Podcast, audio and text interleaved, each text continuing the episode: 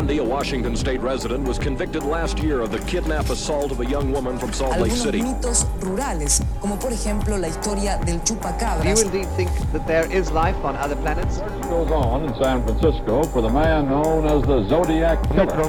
de la comisaría tercera de San Isidro vivía Robledo. Earlier today, Milwaukee's police chief provided more details on a case he says fills him with utter horror.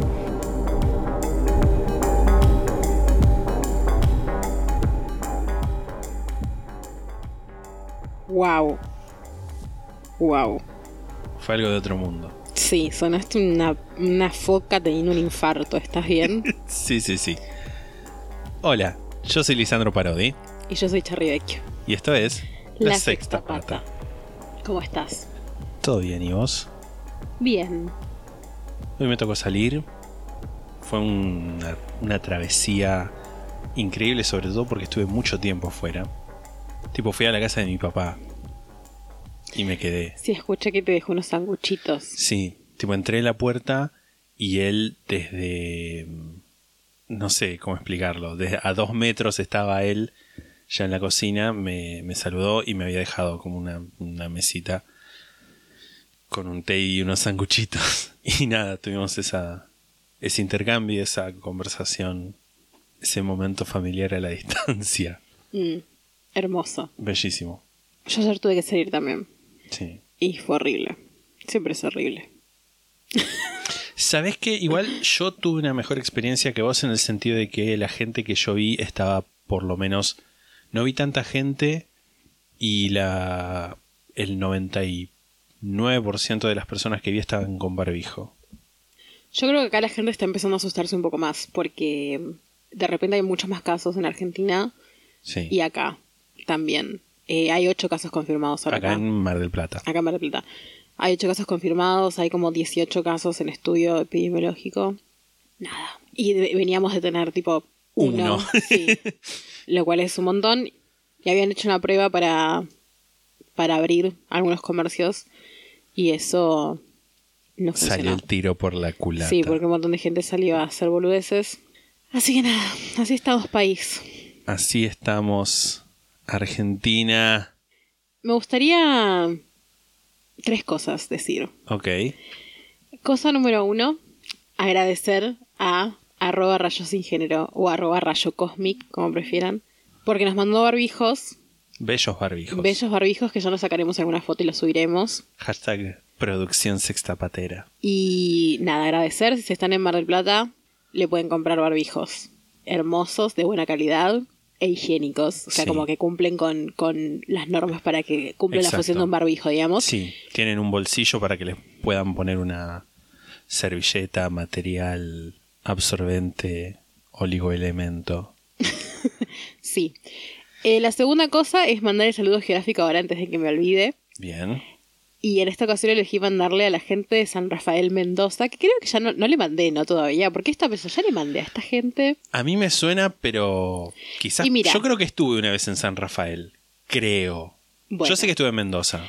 Si, Bella si ya les mandamos a la gente de San Rafael Mendoza, le mandamos a la gente de Mendoza en general. Sí. Tendremos que tener como un Excel en el que, en el que En el tengamos que vamos tipo- anotando a los saludos a los que Sí, sí, mandamos. estaba pensando eso. Y otra cosa es leer un mensaje que nos llegó a Instagram. Que esto es como una mini historia de oyente, pero dije, bueno, lo voy a leer ahora porque nos vamos a olvidar, si no, y es algo muy pequeño. Sí. que nos llegó de Delfina de Cointre, que es una oyente que nos escucha siempre, y nos dice lo siguiente, escuchan, ¿qué pasa? Una oyente que nos escucha siempre y que está al día con la sexta pata y que seguramente está escuchando esto el domingo que sale. Eh, no me consta, pero bueno. No, no, pero bueno, por ahí, porque me- a mí me consta que hay gente que viene. Bueno, justamente el mensaje de Delfina empieza con, escuchando el podcast de Gilla que me había olvidado de escuchar.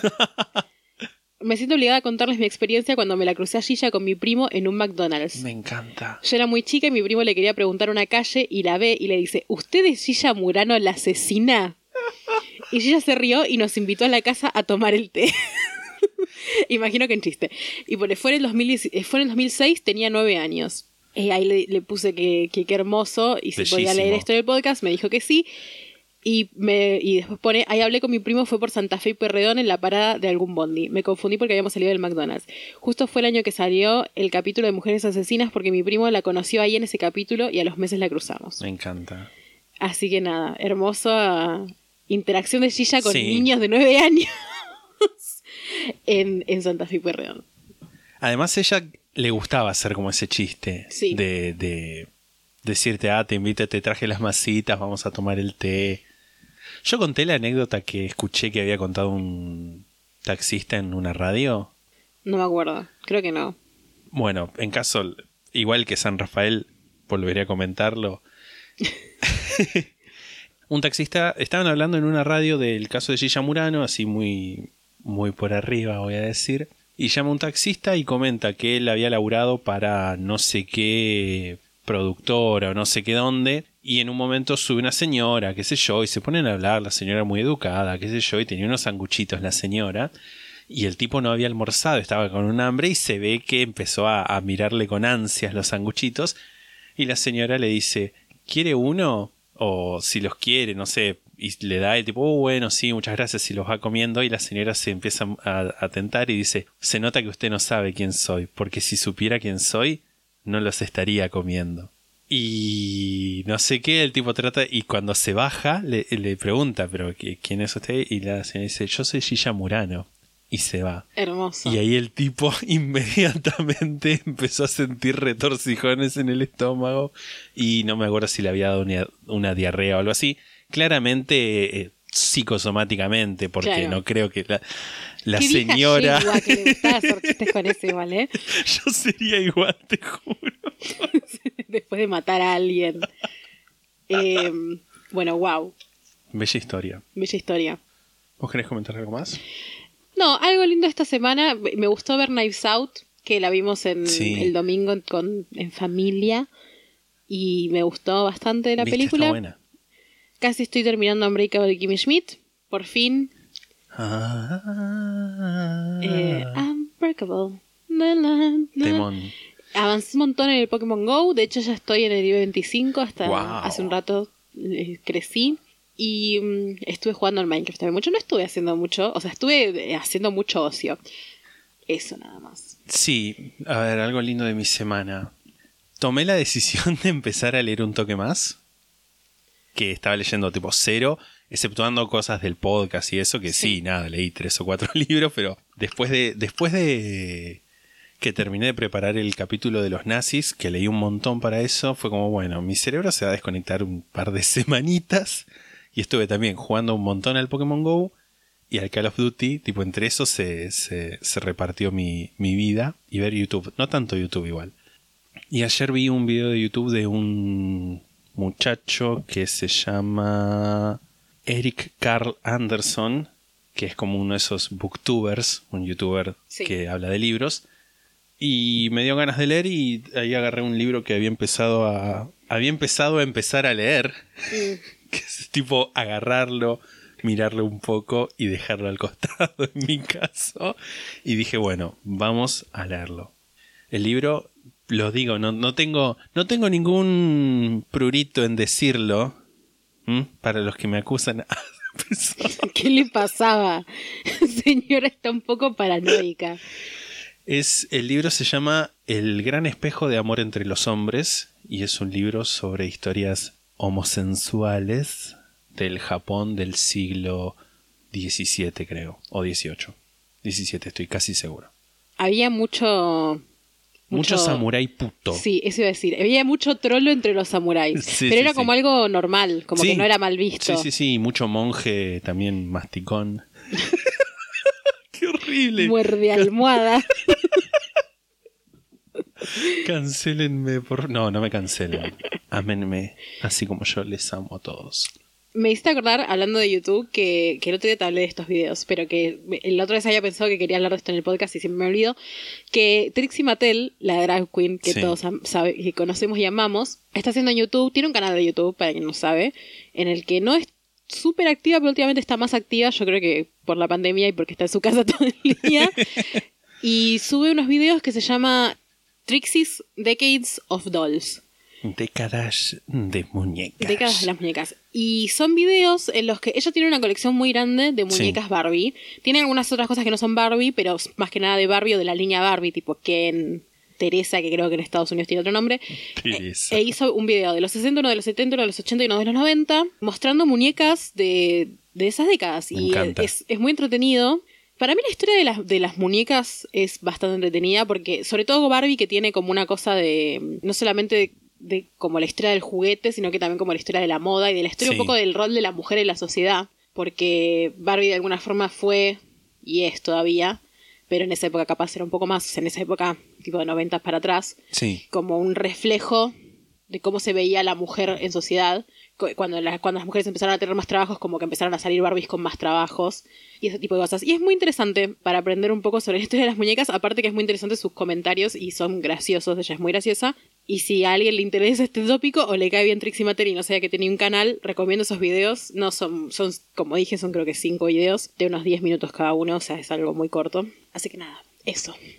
Sí, también en su momento recomendamos The Toys That Made Us, los juguetes que nos hicieron, Sí, que también tiene esa cosa de historia, tiene un capítulo de... de Barbie. de Barbie. Yo creo que dejé esa serie y nunca más la retomé. Ay, la tenés que ver entera. Bueno, si a alguien le interesa tipo darse una panzada de ver cosas de Barbie, veas el capítulo de Sí. Barbie de Toys That Made Us y después Está los videos de ese capítulo. Sí. Están buenísimos muchos de esos capítulos donde te, te muestran tipo como el salseo, la- los tejes Sí. y manejes de, de la industria. A mí me encanta todo eso. A mí me encantaron, a mí esta serie me encantó entera, o sea, todos los capítulos me gustaron, hay algunos que les me gustaron más simplemente porque Sí. le tengo más cariño a los juguetes, pero por ejemplo el de G.I. Joe, que yo no sabía nada de G.I. Joe, porque aparte Same. es como que era un, además de ser un juguete de, entre comillas de varón, creo que acá no fue tan, fue boom, pero no tan boom como fue en Estados Unidos, por ejemplo. Sí, yo cero, muy poca idea tenía. Sabía más o menos que los malos eran Cobra y hasta ahí. Que aparte también es un juguete que no es tan de nuestra época, es como de unos años antes, Sí, es más de los también, es 80. cierto. y me pareció re interesante todo lo que contaban de Sí. G.I. Joe en el capítulo de G.I. Joe. O sea, me quedé como, ¿qué? Como que siento que aprendí un montón. Y nada, sí está re buena esa serie. ¿Y qué vamos a hablar hoy? Bueno, hablando de los juguetes que nos hicieron, podemos hablar de los juegos, de los videojuegos que nos hicieron. De nuestra relación, nuestro Cariño. cariño, nuestro crecimiento, Nuestra si se quiere, nuestra experiencia. con los juegos de video, sí, los videojuegos. los videojuegos. No solamente los videojuegos específicamente que nos gustan y eso, sino también como un poco del mundo de los videojuegos. Eh, me gustaría empezar este capítulo. Esto es un lado B, por si no Sí, sabían. esto es un lado B. Hola. Hola. No vamos a hablar de True Crime hoy. Lo siento. Me gustaría empezar este capítulo leyendo algo que encontré justo el otro día en internet, en Twitter más específicamente, que, me- que fue como, esto lo voy a leer al principio del podcast. ¿Sabes? Algo que me pasó a mí ya como tres veces. ¿Qué? Que está mal. Ya, ya la tercera vez tendría que haberme dado como un despabilamiento, decir, bueno, avivate. Que miro algo, veo algo y digo, ah, voy a hablar de este artículo en el podcast. Y después no, no lo anoto en ninguna parte y lo pierdo, Está confiando mal totalmente en mi memoria, lo cual es un error. No hay que confiar en la memoria jamás. No hay que confiar, punto. No hay que confiar. Sí, yo esto me lo mandé y, y lo traduje porque estaba en inglés. Es una cosa que eh, posteó una usuaria de Twitter que se llama Tiffany Pitts. Eh, la arroba es Sneaker Pants. Y nada, es un textito que estaba en inglés, pero traduje, si me permitís Por leértelo. favor. Durante esta pandemia, mi hijo de 15 años ha pasado cada segundo de su tiempo libre en línea, jugando videojuegos con sus amigos. Empezó rankeando hasta llegar Elite en Apex Legends. Tengo entendido que eso es una proeza, y honestamente creo que lo es, porque le llevó a ella y a sus amigos 6 horas por día durante una semana para llegar a ese ranking. Después vino el Sea of Thieves. Se unió con más amigos y partió a navegar por los océanos digitales hasta que la vida de pirata los aburrió. Además, dos de sus amigos empezaron a discutir por el juego. Hace dos noches hicieron planes para encontrarse con un grupo grande en Fortnite. Últimamente ninguno de ellos juega demasiado Fortnite porque el público de este juego es un poco más joven. Pero no querían jugar algo en lo que tuvieran que poner mucho esfuerzo, solo querían encontrarse y pasar el rato juntos. Anoche seis de ellos se encontraron otra vez en Fortnite. Estaban pasando el rato haciendo cosas típicas de adolescentes cuando se encontraron con un jugador llamado Jam Master que estaba solo. A veces cuando se encuentran algún jugador que está solo y es copado, unen sus fuerzas. Jam Master parecía ser bastante joven, pero estaba solo y se estaban divirtiendo mostrándole lo que sabían del juego. Lo invitaron a unirse al grupo. Se dieron cuenta que sus sospechas eran correctas. Jam Master era efectivamente mucho más joven que ellos, tenía solo 10 años, y también descubrieron que al día siguiente era su cumpleaños. Mi hijo y sus hijos... Mi hijo y sus hijos. Sí. Mi hijo y... mi- Mi hijo y sus amigos se dieron cuenta que Jam Master había estado solo toda la noche en las vísperas de su onceavo cumpleaños y que iba a pasar su cumpleaños solo en cuarentena. Claramente tenían que hacer algo y le hicieron una fiesta de cumpleaños. Lo llevaron a tener aventuras, le dieron la mayor cantidad de cosas que pudieron, lo ayudaron en batallas e hicieron que se quede despierto hasta medianoche para cantarle el feliz cumpleaños. Esta mañana, mientras mi hijo me contaba sobre sus aventuras y todo lo que se divirtieron, empecé a llorar. Intenté decir algo como ¡ay, qué lindo! pero las lágrimas empezaron a brotar. Mi hijo no podía entender por qué. Pero ¿se imaginan la decepción de estar en cuarentena en tu ensayo cumpleaños? disipándose gracias al encuentro con una manada de adolescentes gamers que decían que sos genial y te van a hacer una fiesta de cumpleaños. Qué montaña rusa, qué experiencia, qué situación increíble para un gamer tan joven. En conclusión, videojuegos, carajo. Ay, voy a llorar, es re linda esa es muy historia. lindo. Aparte me encanta, no solamente es muy linda la historia, sino que me encanta como la sensibilidad de una madre que entiende los videojuegos, porque hay una Sí. cosa para mí que pasa mucho con los videojuegos que es que se entiende. Capaz esto también es algo que capaz pasaba más cuando nosotros éramos más jóvenes y ahora capaz no pasa tanto porque el público que jugaba videojuegos cuando nosotros éramos jóvenes ahora tiene nuestra edad, o sea, 30 años. No tenemos 30 años, tenemos 28, pero igual. Y capaz eso se fue disipando un poco y los adolescentes de ahora capaz tienen padres que jugaban videojuegos cuando eran jóvenes. Sí, Pero cuando nosotros éramos jóvenes eso capaz no pasaba y hay mucho una cosa de que los padres no entienden cómo te puede divertir estar frente a la computadora todo el tiempo jugando un juego. Como qué es, qué es lo divertido. Como esta cosa de- del quiebre entre generaciones capaz. sí. De no entender que puede haber algo positivo en los videojuegos, digamos. Y que no es como una cosa en la que solamente perdes el tiempo, por decirlo de alguna forma. Sí, Entonces me pareció como muy lindo también por eso, por, la, por el entendimiento de la madre de, de eso, de que, de, De- que, de que el hijo usa los videojuegos como un medio para encontrarse con los amigos y para, para poder como crecer emocionalmente en su vida social, de alguna forma. Es que también es algo, eso es algo que nos dio, nos dio internet, creo, y la conectividad, porque una cosa por ahí era estar une sole en casa con el family, ponele, jugando al, al Mario o al Tetris, y otra cosa es este encuentro más comunitario, si se quiere, más cooperativo Sí, de, del juego en línea. sí. Sí, igual me parece que también tiene su lado positivo el jugar solo, sobre todo capaz Sí. cuando sos más chico. En realidad siempre me parece, pero Sí, cuando sos más chico te puede, te puede dar muchas cosas. También tiene su lado malo los videojuegos, ya hablaremos de eso. Obvio. Pero bueno, eh, me pareció empezar con algo lindo, que estaba bueno empezar con algo tan lindo como esto. Sí, yo creo también igual que como muchas cosas, los videojuegos en sí no es que son algo bueno o algo malo, sino es depende del uso que se le da. Hashtag mucho de una cosa buena también es malo, R. Sí, capaz no solamente el uso, me parece que hay una cosa también negativa en el aspecto de comunidad. Eh, hay una cosa que voy a hablar en algún momento, poco más adelante, Sí. que fue, es lo del Gamergate. Va, un poco, ahora puedo hablar del Gamergate Sí, si sí, quieres. Que el Gamergate, si me dejas leerte lo que dice Wikipedia sobre el. Gamergate, que es como que lo va a explicar mejor que yo. Gamergate o hashtag Gamergate es el conjunto de procesos de sexismo contra la mujer en la cultura de los videojuegos, que además se derivó en una campaña de ciberacoso a través del uso del hashtag Gamergate. Se utiliza como un término general para denominar tanto la controversia como la campaña de hostigamiento como el movimiento que surgió alrededor. Este, este artículo está traducido como un poco mal, pero igual se entiende, ¿no? Sí, sí. A partir de agosto de 2014, los partidarios del Gamergate atacaron a varias mujeres en la industria de los videojuegos, incluidas las, las desarrolladoras Zoe Quinn y Brianna Wu, así como la crítica feminista de medios Anita Sarkeesian. Después de que Aaron Johnny, el exnovio de Quinn, escribiera una publicación despectiva y demostrada falsa sobre ella, los usuarios de Gamergate acusaron falsamente a Quinn de mantener una relación con el periodista Nathan Grayson del sitio Kotaku. Lo cierto es que este periodista jamás reseñó el videojuego de Zoe Quinn. Porque es como que decían que, que el chabón había puesto como un un buen como un buen puntaje, Puntaje. Al, al videojuego de ella porque se le estaba cogiendo, ¿no? Como que eso es lo que, Sí. Lo que se decía. Las campañas de hostigamiento contra Queen y otros, incluyeron doxing, amenaza de violación y amenazas de muerte. Los partidarios de, Gamer- de Gamergate alegaron una conclusión no ética entre la prensa y las feministas, los progresistas y críticos sociales. Estas preocupaciones han sido descartadas por diversos comentaristas como The Washington Post o The Guardian, entre otros medios como teorías de conspiración triviales, sin fundamento o sin relación con cuestiones reales de ética. Bueno, acá viene de nuevo mi teoría de toda la gente que cree en teorías conspirativas es un poco nazi. Los partidarios del Gamergate, se, del Gamergate se organizaron en forma anónima o pseudoanónima en plataformas plataformas en línea tales como 4chan, Internet Relay Chat, Twitter y Reddit, el Gamergate no tiene líderes oficiales, voceros o manifiesto. Las declaraciones que dicen representar han sido inconsistentes y contradictorias, haciendo difícil que se puedan identificar metas y motivos, por lo cual el Gamergate ha sido definido a menudo por el acoso que sus partidarios cometieron. Estos últimos han negado que el acoso haya tenido lugar o acusan a las víctimas de crearlo. La controversia ha sido descrita como una manifestación de una guerra cultural sobre la diversi- diversificación cultural,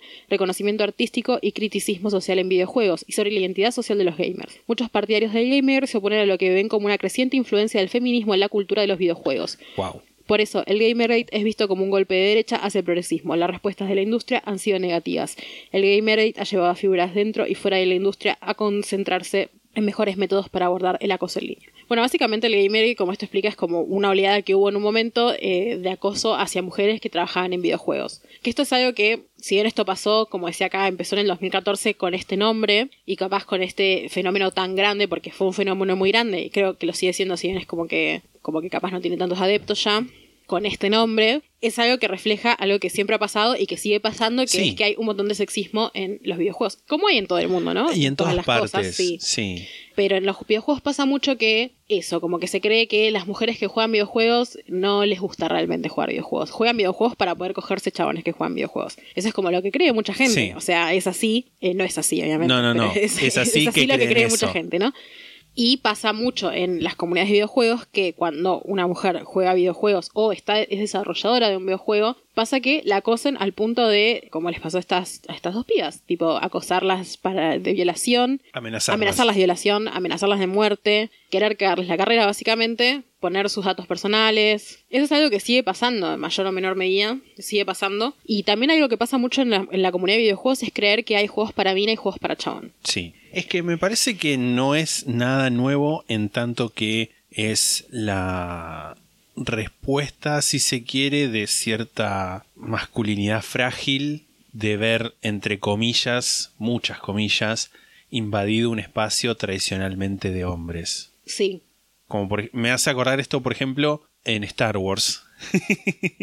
Lucasfilms, la empresa, cuando George Lucas la vendió, quedó en manos de Caitlin Kennedy, que es una mujer. sí.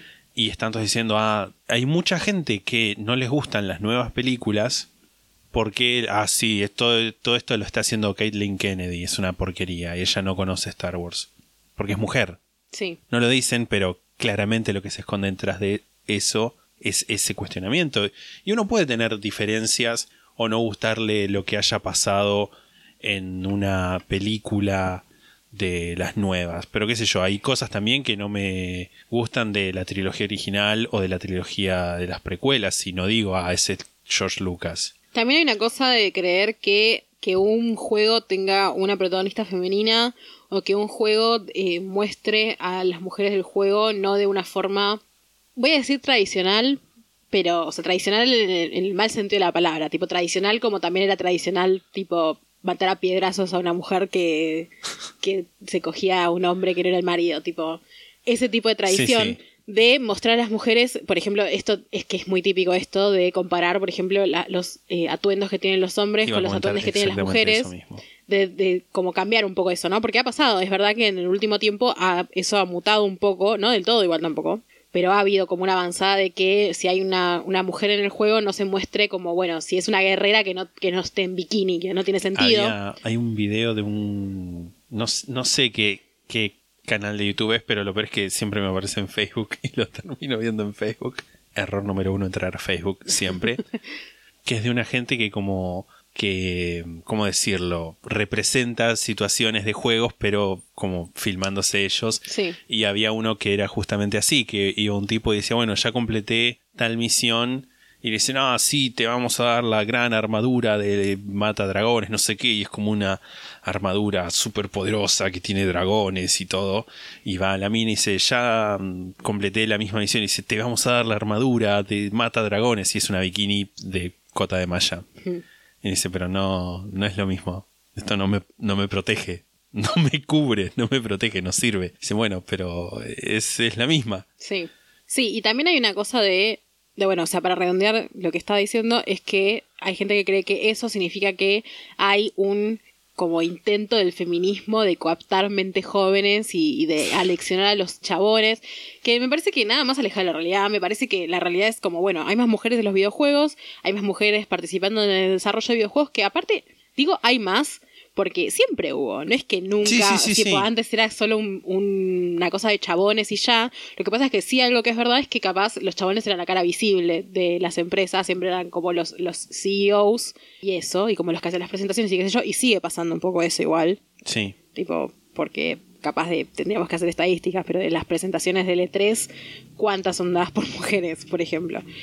Pero bueno, más allá de eso, hay- ha habido un avance de, de más mujeres en los videojuegos E3 E es una conferencia, explico para quien no Sí. sepa, una conferencia internacional de videojuegos. Sí, y por lo tanto resultado en mejor representación, porque es eso, es Sí. mejor representación nada más. Y también esta cosa de, bueno, las mujeres hemos siempre jugado videojuegos, esa es la realidad, más allá de que podemos discutir como, bueno, si estuvimos en las comunidades y qué sé yo, que igual eso ahora me gustaría como discutirlo un poco más, sí. sí, ahondar un poco más. Pero siempre que, que, que jugamos videojuegos, siempre jugamos con, con personajes masculinos. O no sé si siempre, pero la mayoría de las veces, porque la mayoría de los personajes de videojuegos hasta hace un tiempo eran masculinos. Sí. ¿Por qué ellos no se pueden bancar jugar un per- un- con un personaje femenino? Sin pensar como, ah, me están intentando leccionar, o que no sé qué. Porque es, esa es la crítica que tienen muchas veces. Obviamente, errónea, y por suerte hay un montón de gente que cree que eso está mal, digamos. Pero también hay un montón de gente que no cree que eso está mal. y que y es un grupo muy grande, el de como los nazis que juegan videojuegos, digamos. Sí, Nada, sí lo es. sí. También estoy pensando que hay juegos viejos, va, o vie- viejos en tanto que es videojuegos tipo 2002, 2003, que por ahí daban la opción de jugar con un personaje femenino, con un personaje masculino. Y también es eso, lo de, de asumir que si es alguien en línea y que está jugando con un personaje femenino, es una mujer. Sí o sí, Sí. porque no puede ser que un varón esté jugando con un personaje de mujer. Sí, el otro día estaba leyendo también un thread en Twitter. Yo sigo bastante gente de, de videojuegos, o sea, capaz no desarrolladores y ese tipo de cosas, pero sí gente que juega videojuegos. Y mm, hay un thread en Twitter que hablaban de... eh, Un hilo. un hilo en Twitter que hablaban de cómo muchas mujeres que, que participaban en juegos con comunidades online, tipo el LOL, ese tipo de juegos, que se ponían un skin masculino para que no las acosaran en el juego. Porque cuando se ponían un skin femenino, tipo un montón de chabones la seguían durante el juego Sí, y les empezaban a eso. preguntar cosas o les regalaban cosas, eh, les decían como que querés ser mi novia del juego, tipo ese tipo de cosas, que parece como una locura, ¿no? Pero, Pero, es algo que pasa. Es algo que es pasa. algo que pasa y es real. Y es real, sí. Sí, un garrón. A mí eh, lo que me pasa un poco y lo que siento que me pasó como de chica en el tema juegos es que los juegos que a mí me interesaban para jugar en comunidad fui un poco expulsada a la fuerza de ese tipo de comunidades. Por ejemplo, voy a, voy a pasar a contar una experiencia. Yo cuando era chica iba mucho al ciber, como toda la gente de esa época Sí. más o menos, porque nadie tenía computadora en la casa. Y en los cibers, les cuento a los centennials, para que no saben qué es un ciber, es un negocio que tiene computadoras adentro y puedes pagar por hora para jugar. O para usar internet o lo que sea. Y en los cibers lo que se usaba mucho era ir a jugar en línea o en LAN, tipo con, otro, con otra gente en el mismo, Sí, en el mismo lugar, en el mismo mismo lugar. ciber. Y un juego que estaba muy de moda en esa época era el Counter, que es un juego de cagarse a tiros. Básicamente es eso, muy masculino, podríamos decir. Y había más que nada chabones que jugaban ese juego, a los cibers que yo iba pasaba eso. Y las veces que yo me intenté integrar para jugar, medio que me recontra pelotudearon y en consecuencia decidí desistir de jugar en comunidad al Counter. Lo que no significa que no jugaba, porque jugaba pero con bots, que eso también es como que es le quita un Sí, le quita diversión, porque no es tan divertido jugar con bots como jugar con otra gente. Pero está esa cosa de, como yo capaz era, era principiante en el counter, si no sos increíblemente buena jugando, no, no sos bienvenida a jugar, porque no hay un como una voluntad del otro lado para enseñarte, como capaz sí lo hay con los chabones, digamos. Sí. Que eso es como algo que igual pasa siempre, ¿no? De si sos mujer tenés que esforzarte el doble para tener la mitad del reconocimiento. Y siento que eso es algo que le pasó a muchas pibas. De como, bueno, eh, jugar en comunidad no es divertido porque no soy bienvenida, o siento que no soy bienvenida, o no me quieren explicar, o lo que sea. Y por lo tanto me ahondo a jugar juegos en los que esté yo sola, básicamente. Y me parece que también por eso juegos como los Sims, por ejemplo, que es algo que yo jugaba mucho en esa época, que juego también ahora, pero en esa época capaz más, tenían un público tan grande femenino, me parece. Porque es algo que podés jugar sola. sin. Tipo, claro, sin, sin tener que, re- que recurrir a una comunidad, a tener otra gente. sí, que interactuar, eso es la Sí. palabra. Pero sí, un poco siempre, siempre sentí que me pasó eso, incluso de más de grande, porque esto que te estoy diciendo es tipo, yo tenía, no sé, 8 o 9 años. Sí. Pero más de grande, incluso la secundaria, que me acuerdo que tipo todos escapaban de, al colegio para ir a jugar a la ley en el ciber, tampoco era muy bienvenida esa cuestión. Y siempre era como, ay, la que juega mal, y no había una intención, como, era como que yo tenía que probarme, como que probar que Sí. merecía estar ahí. Y no me interesaba probar que merecía estar ahí, ¿entendés? Yo, Como, yo quería jugar, claro. Sí, totalmente. Y es como que estoy contando mi experiencia, pero siento que es una experiencia, siento no, o sea, es algo que sé que le pasó a mucha gente que tiene más o menos mi edad, capaz más chica también o más grande también, en cuanto a los juegos en general, me parece. Yo me pasaba a veces algunos juegos también era como yo eh, había algunos juegos que evitaba jugar Como por ejemplo. el Age porque era pésimo en el Age no me interesaba jugar También justo nosotros teníamos la capaz mala suerte de que nuestros compañeros, había algunos muy nerds del Age, digo, muy nerds muy del Age. máquinas del Age Sí, ya re, eh, rodeándolo enfermizo, diría. sí No voy a dar nombres, pero No. sí había gente que se sabía tipo todo el ma- todo el árbol el árbol de tecnología Sí. y yo me acuerdo que por ahí había situaciones donde yo estaba no sé qué sé yo con 10 aldeanos armando unas granjitas y esa cosa Yo solo quería armar granjitas. Y, y me- que, enci- que encima, tipo, yo no quería cazar animales porque eso era barbárico. Yo armaba mis granjitas para obtener comida. Me encanta, sí.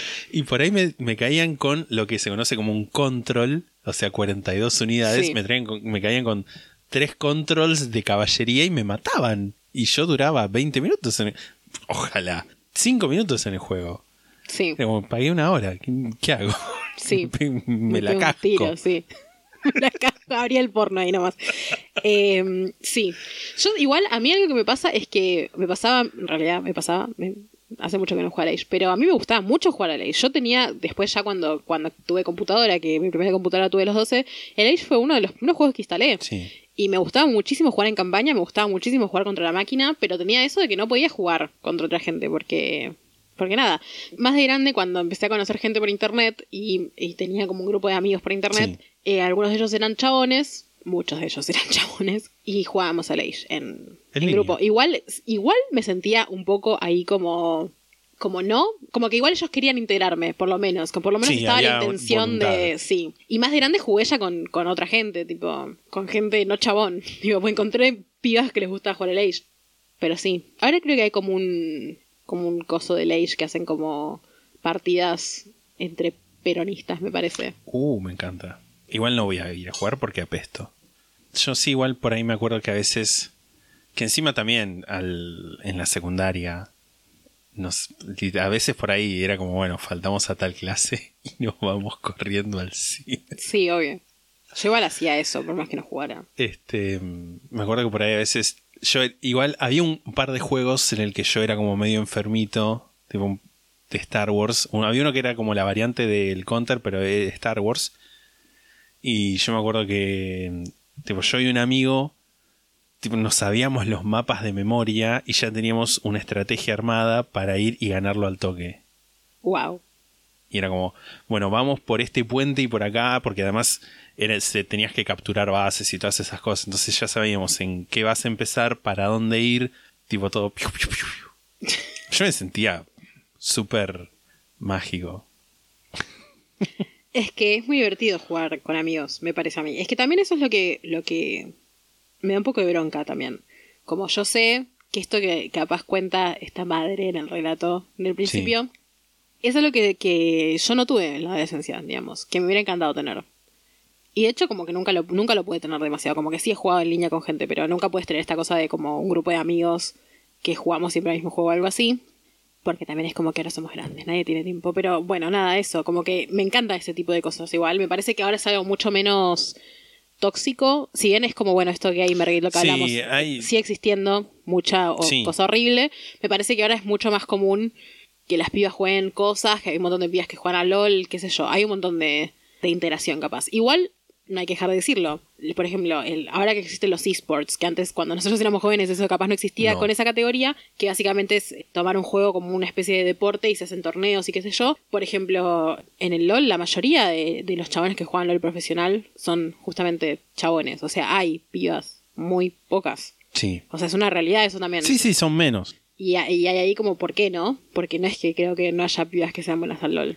Claro. Sí, no, es, es como ese argumento de, ay, bueno, pues se están ahí por mérito, no están ahí por género ni nada. Es como, Sí. Sí, las pelotas. También igual. Literalmente. Sí, también está como la otra cara, que es esto que decía antes de hay juegos para minas y juegos para chabones, que hay algo de jugar un juego como entre comillas para mina, que se cree que es como, bueno, si jugás este tipo de juegos no sos una persona, que no sos un gamer de verdad. También como, ¿qué es, qué es ser un gamer, no? La palabra Sí. gamer es como que tiene ya asociado algo como medio...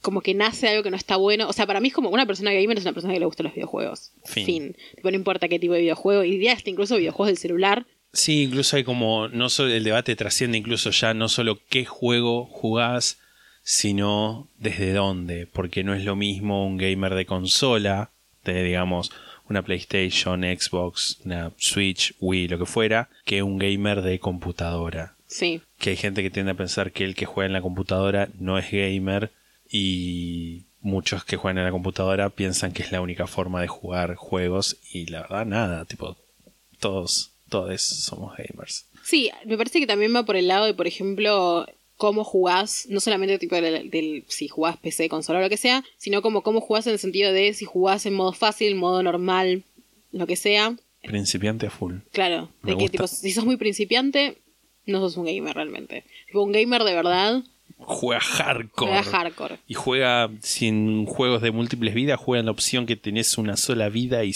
te morís y morís para siempre. Juega sin Porque trucos. así es la vida. Voy a reivindicar jugar con trucos. Es que para mí justamente eso, me parece que es una discusión que nos debemos como sociedad.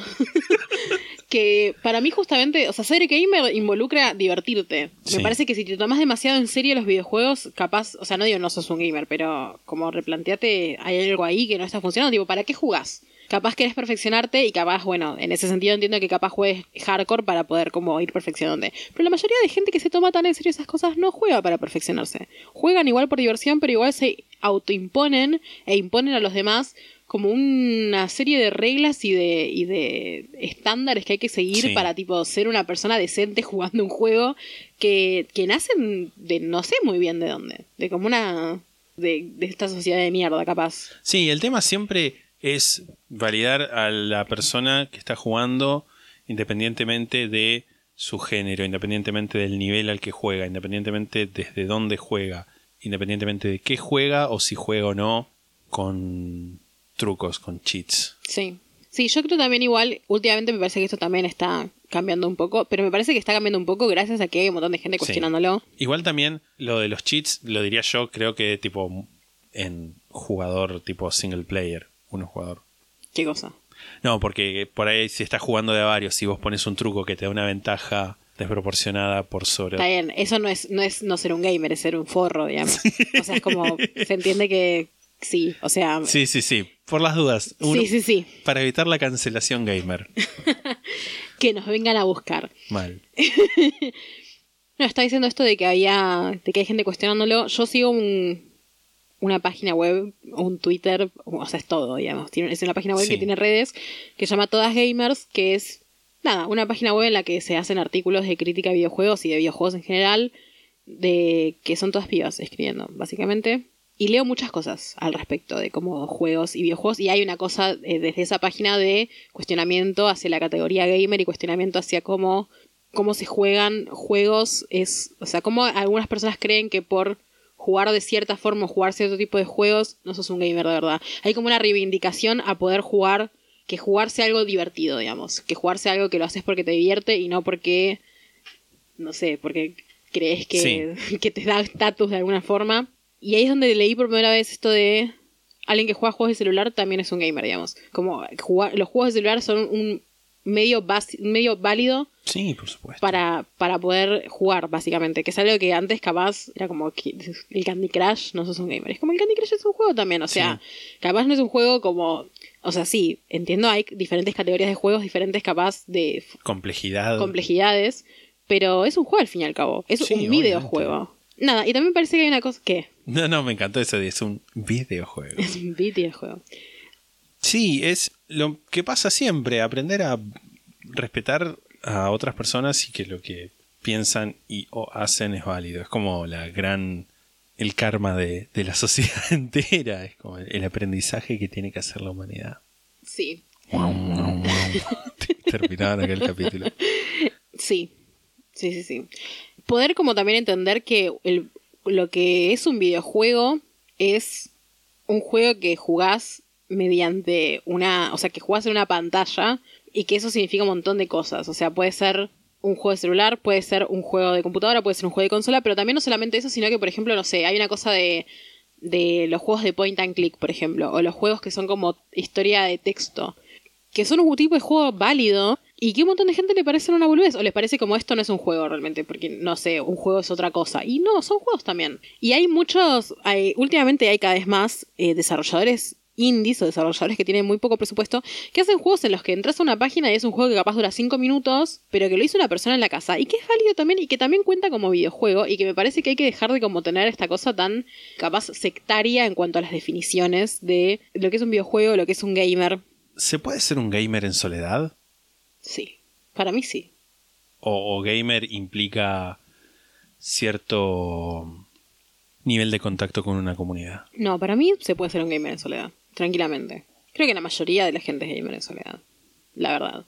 O sea, me parece también que hay una cosa de, de el mundo de los videojuegos es algo muy vasto, muy amplio y muy diverso y me parece que Como para andar excluyendo. como para no excluyendo, me parece que los juegos que se juegan en soledad es, es, una, es una gran cantidad. Hay muchísimos juegos que se Sí, juegan sí, en sí. soledad.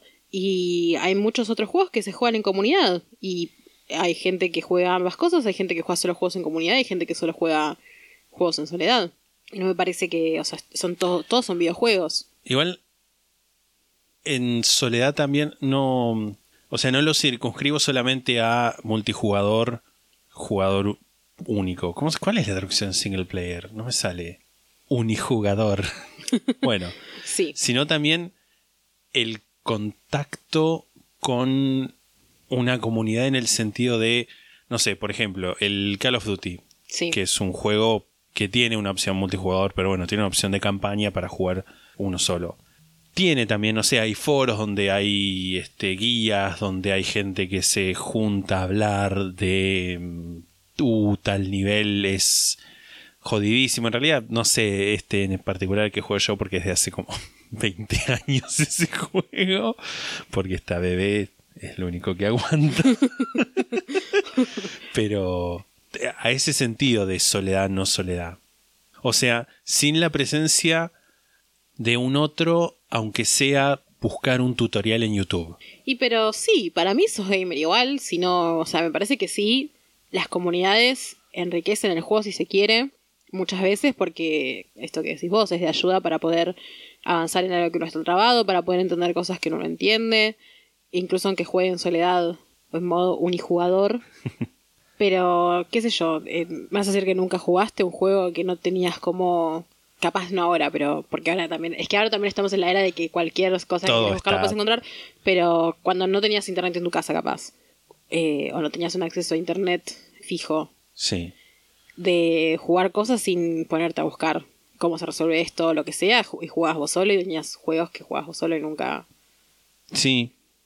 Sí, igual eh, no, no- no era tanto de, de pensarlo, sino era como soltar preguntas y también que, que la audiencia se pregunte, se plantee, se cuestione. También me parece que los juegos últimamente han, son conscientes de que la gente cuando no sabe algo lo busca en internet Sí. y antes era al revés, o sea, la gente sabía que la mayoría de la gente no tenía internet, pero capaz sí tenía un juego. Entonces como que eran mucho más explicativos los juegos en sí. Había capaz esto que se le llama easter eggs, como cosas ocultas que no Sí. que el juego no te guiaba necesariamente eso, pero tenías que descubrir, pero los juegos eran mucho más intuitivos capaz en ese sentido. Eh, yo estuve viendo unos, unos videos de un chabón, que creo que vi uno con vos, si mal no recuerdo, que es un chabón que le hace jugar a la novia juegos, o sea, una novia Sí, que no juega, sí, sí. o sea, que no, bueno, ahora juega porque el, el novio le hace jugar juegos, pero como que orgánicamente no juega, nunca le ha interesado, qué sé yo, no es gamer, digamos. Y le, y le muestra juegos que él sí juega sin decirle nada, o sea, como que le pone el juego y la Júgalo. piba se pone a jugar. Y por ejemplo, le hizo, yo vi el de, el de Breath of the Wild, de Zelda Breath of the, Legend of Zelda Breath of the Wild y de el Minecraft. Y son dos juegos que son relativamente, bueno, Legend of Zelda salió en 2017, Minecraft salió en 2011, pero bueno, es un juego que todo el tiempo se está actualizando, es relativamente nuevo igualmente. Y son dos juegos que no te muestran demasiado. El, el, el, Breath of the Wild capaz te muestra un poco, pero es como que de alguna forma, si nunca jugaste un juego y si no entendés, el chabón explicaba en el juego de Zelda. Hay cosas que uno, capaz el juego no te las explica, pero si vos jugás juegos, sabés que más o menos para dónde va. Como sí, hay cosas que sí, tenés sí, hay cosas que tenés intuitivas o que son de sentido común muy entre comillas. Sentido común que vas Gamer, desarrollando, claro, en tanto hayas jugado otros juegos. Y que hay como una cosa incluso cultural, de como, bueno, como hay cosas que pasan en todos los juegos o pasan mucho en los juegos y hay como entre- referencias entre juegos. Y en lo que pasa en Breath of the Wild mucho es que hay referencias a otros juegos de Zelda. Que nada, eso, como Sí, que, sí. que si no jugaste otros juegos no las tenés. Y con el Minecraft lo que pasa, el Minecraft es como muy gracioso porque realmente el Minecraft no tiene ningún tipo de tutorial. Solamente de cuando, cuando entras al juego por primera vez lo único que te, que te dice es cómo, cómo mover los controles. O sea, cómo, cómo moverte. Básicamente es eso, nada más. Y puede llegar a ser muy confuso realmente. Porque Sí. es, es un juego en el que spawneas, o sea, apareces en un lugar random del mundo y no te dicen qué tenés que hacer, no tenés ningún tipo de, de, Guía, de guía, orientación. de orientación, de misión siquiera, no tenés un- una historia, no es que cada tanto aparece un video en el que te van diciendo, bueno, este llegaste al avance, no hay una forma de avanzar clara porque es un juego que lo vas armando vos, lo cómo avanzás. Y el chabón este de los videos estos señalaba justamente que cuando él empezó a jugar Minecraft, lo había empezado a jugar por ver series de gente que ya jugaba Minecraft en YouTube. Y es verdad, Minecraft es un juego que me parece que pasa con muchos juegos que tiene una comunidad muy grande, muy grande, tipo Sí. muy, muy, muy grande porque es uno de los juegos más vendidos del mundo. Y, y es verdad que la mayoría de gente que empieza a jugar Minecraft empieza ya sabiendo algunas cosas por haber visto a otra gente jugar en internet o por amigos o lo que sea. Y además también pasa, a mí me pasó cuando empecé a jugar al Minecraft que lo que hacía eran cosas muy básicas y después por ahí empecé a ver videos de YouTube y había gente que hacía cosas con redstone, que no sé cómo se traduce, piedra Sí. roja No, creo que está como Redstone en el juego igual. en español. Sí, me parece Bueno, que sí. Y, o que entraba al Nether, que no sé, no, también debe estar traducido Sí, como Nether. es como el Nether, sí. Y que nada, yo no, no, no sabía cómo hacer eso, no entendía eso y yo había estado jugando mucho tiempo sin siquiera pensar en eso. Para, para- de hecho, yo me enteré, creo que esto lo comenté, esto lo debo haber comentado en un, pod- en un capítulo, que me enteré hace poco que el Minecraft tenía un objetivo. Sí. Yo no sabía que eso, me enteré este año, creo, o el año, a lo sumo, noviembre del año pasado. Sí. Yo no sabía eso. Y me enteré porque lo vi en un video que un tipo mataba al dragón ese que hay que matar, perdón, spoiler, arre. y le aparecía el cartelito de fin. Sí. Sí. Bueno, también me parece que el Minecraft es un juego muy particular, pero creo que hay muchos juegos que, que un poco van por eso, de esa misma forma de no guiarte tanto lo que tenés que hacer. Me parece que el, el, el Zelda Breath of the Wild en un punto es un poco así. Es un poco así, además por ahí hay, hay incluso convenciones de juegos que no por ahí no son de ex- exclusivas del Breath of the Wild o de la saga de Zelda, sino que son convenciones generales de los juegos. No me acuerdo el nombre del monstruo este que es un jefe menor, el de esos que son de, no cíclopes. Eh, ay. Bokoblin no es. No, no, Bokoblin son los bichitos. Ay, era algo con X al final. Hinox. O Inox. Un Inox, Inox, Inos o algo así. Sí. Bueno. Es con H al principio. Hinox. Para mí Hinox, pero bueno. Bueno, esos. Si vos jugás o jugaste juegos, sabés o tenés como esa intuición de que es un gigante enorme y tiene un ojo muy grande que le tenés que pegar de alguna forma un flechazo o lo que fuera en el ojo. Y eso no es algo intuitivo. Es algo que sabés si ya jugaste otros juegos donde está esa dinámica. Sí.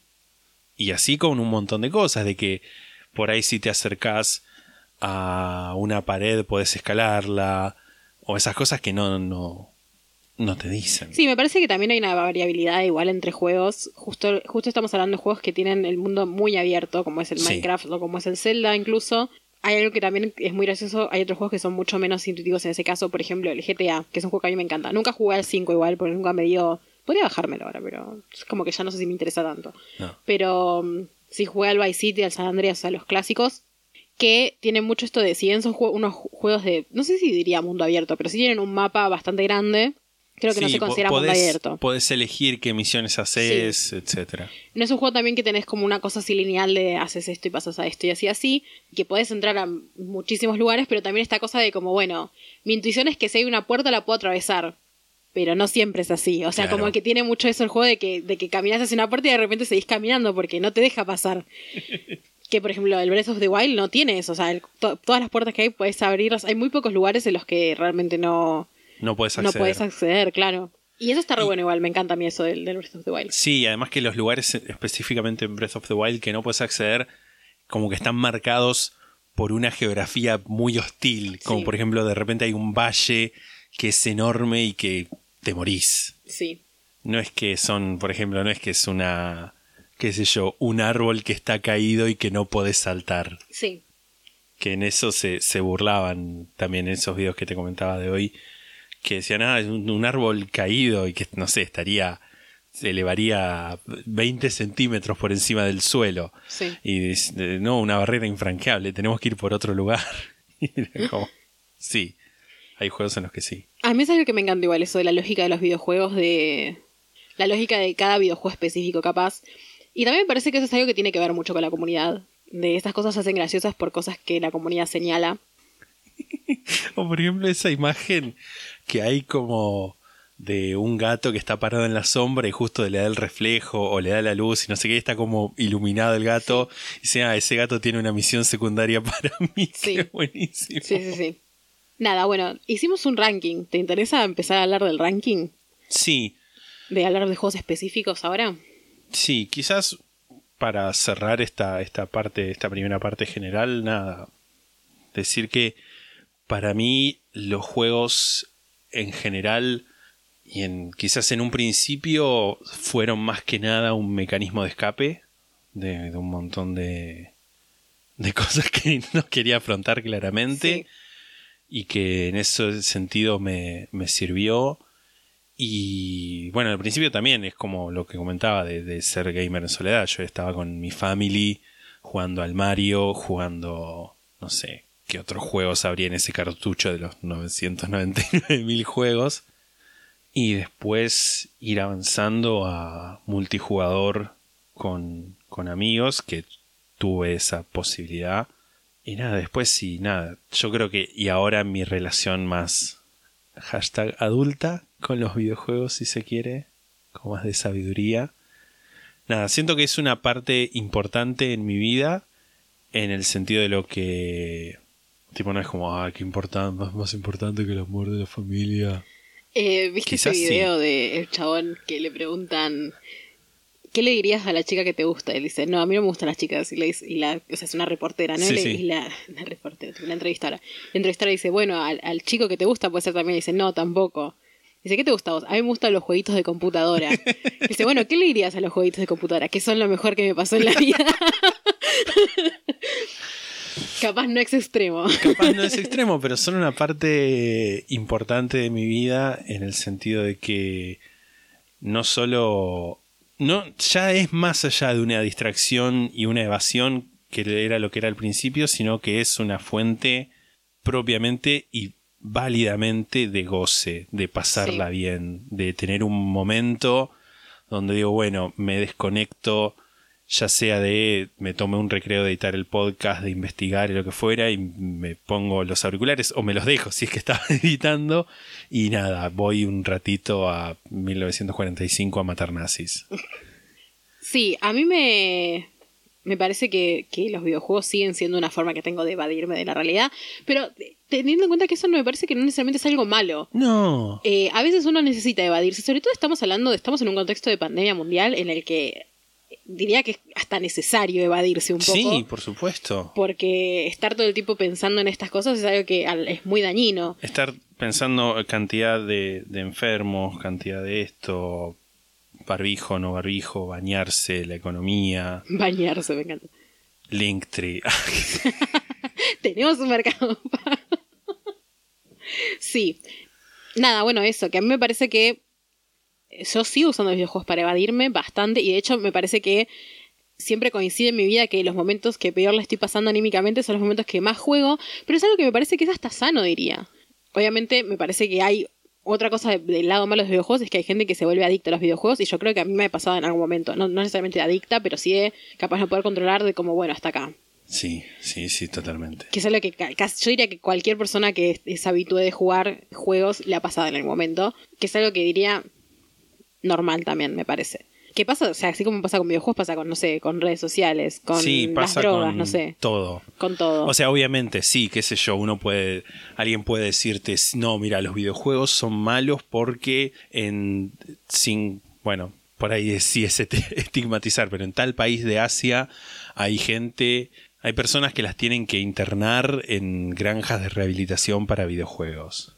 Bueno, también, qué sé yo, hay gente que toma sol sin eh, ponerse protector solar y les da cáncer, qué sé yo. no, es, no es que los videojuegos, es lo que decía al principio, no es que los videojuegos sean malos per se, sino que también es lo que uno lleva a, esa, Sí, a me ese parece encuentro. que los videojuegos tienen algo que es que son muy estigmatizados, capaz cada vez menos, tanto crece, crece el mundo de los videojuegos y cada, Sí. cada vez más personas juegan juegos, pero, pero es algo que igual tiene esta cosa de, ah, los que juegan videojuegos son todos unos gordos nerds, que, que en este caso En es este verdad, caso sí. Pero, pero de, de, bueno, de que no hacen nada de su vida, que es una pérdida de tiempo, está muy como esa, Sí. esa creencia un poco. Y como vos decías, me parece que los videojuegos son algo que, que tiene que ser una, una herramienta del goce también, una cosa que, que haces porque te gusta hacer y porque la disfrutás.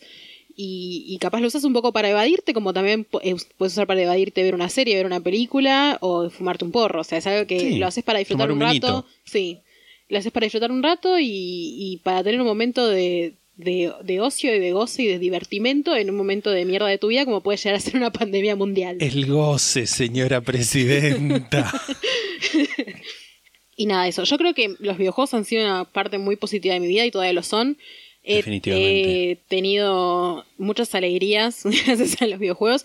El- uno de los momentos más felices de mi vida fue cuando pude tener una Nintendo Switch, que nunca la había, había tenido una consola porque nunca había, alguien me había podido comprar una consola hacia mis padres y nunca había tenido la plata para poder comprarme una, una consola propia, pero es algo que siempre quise tener. Sí. Y, y siempre me, me ansiaba tener una consola de videojuegos y sufrí cuando todas esas consolas hermosas como el Game Boy y bla bla nunca las pude tener y por fin pude tener una Switch y disfruté mucho tener una Switch disfruto mucho tener una Switch si bien es como ahora no la uso tanto pero estoy jugando al Minecraft en la computadora pero pero es una cosa que me encanta poder tenerla y usarla y, y- y tenerla para usarla con amigos Sí. me encanta me divierte un montón Y también es eso, esa es parte de, del goce y del disfrute. Amo decir goce.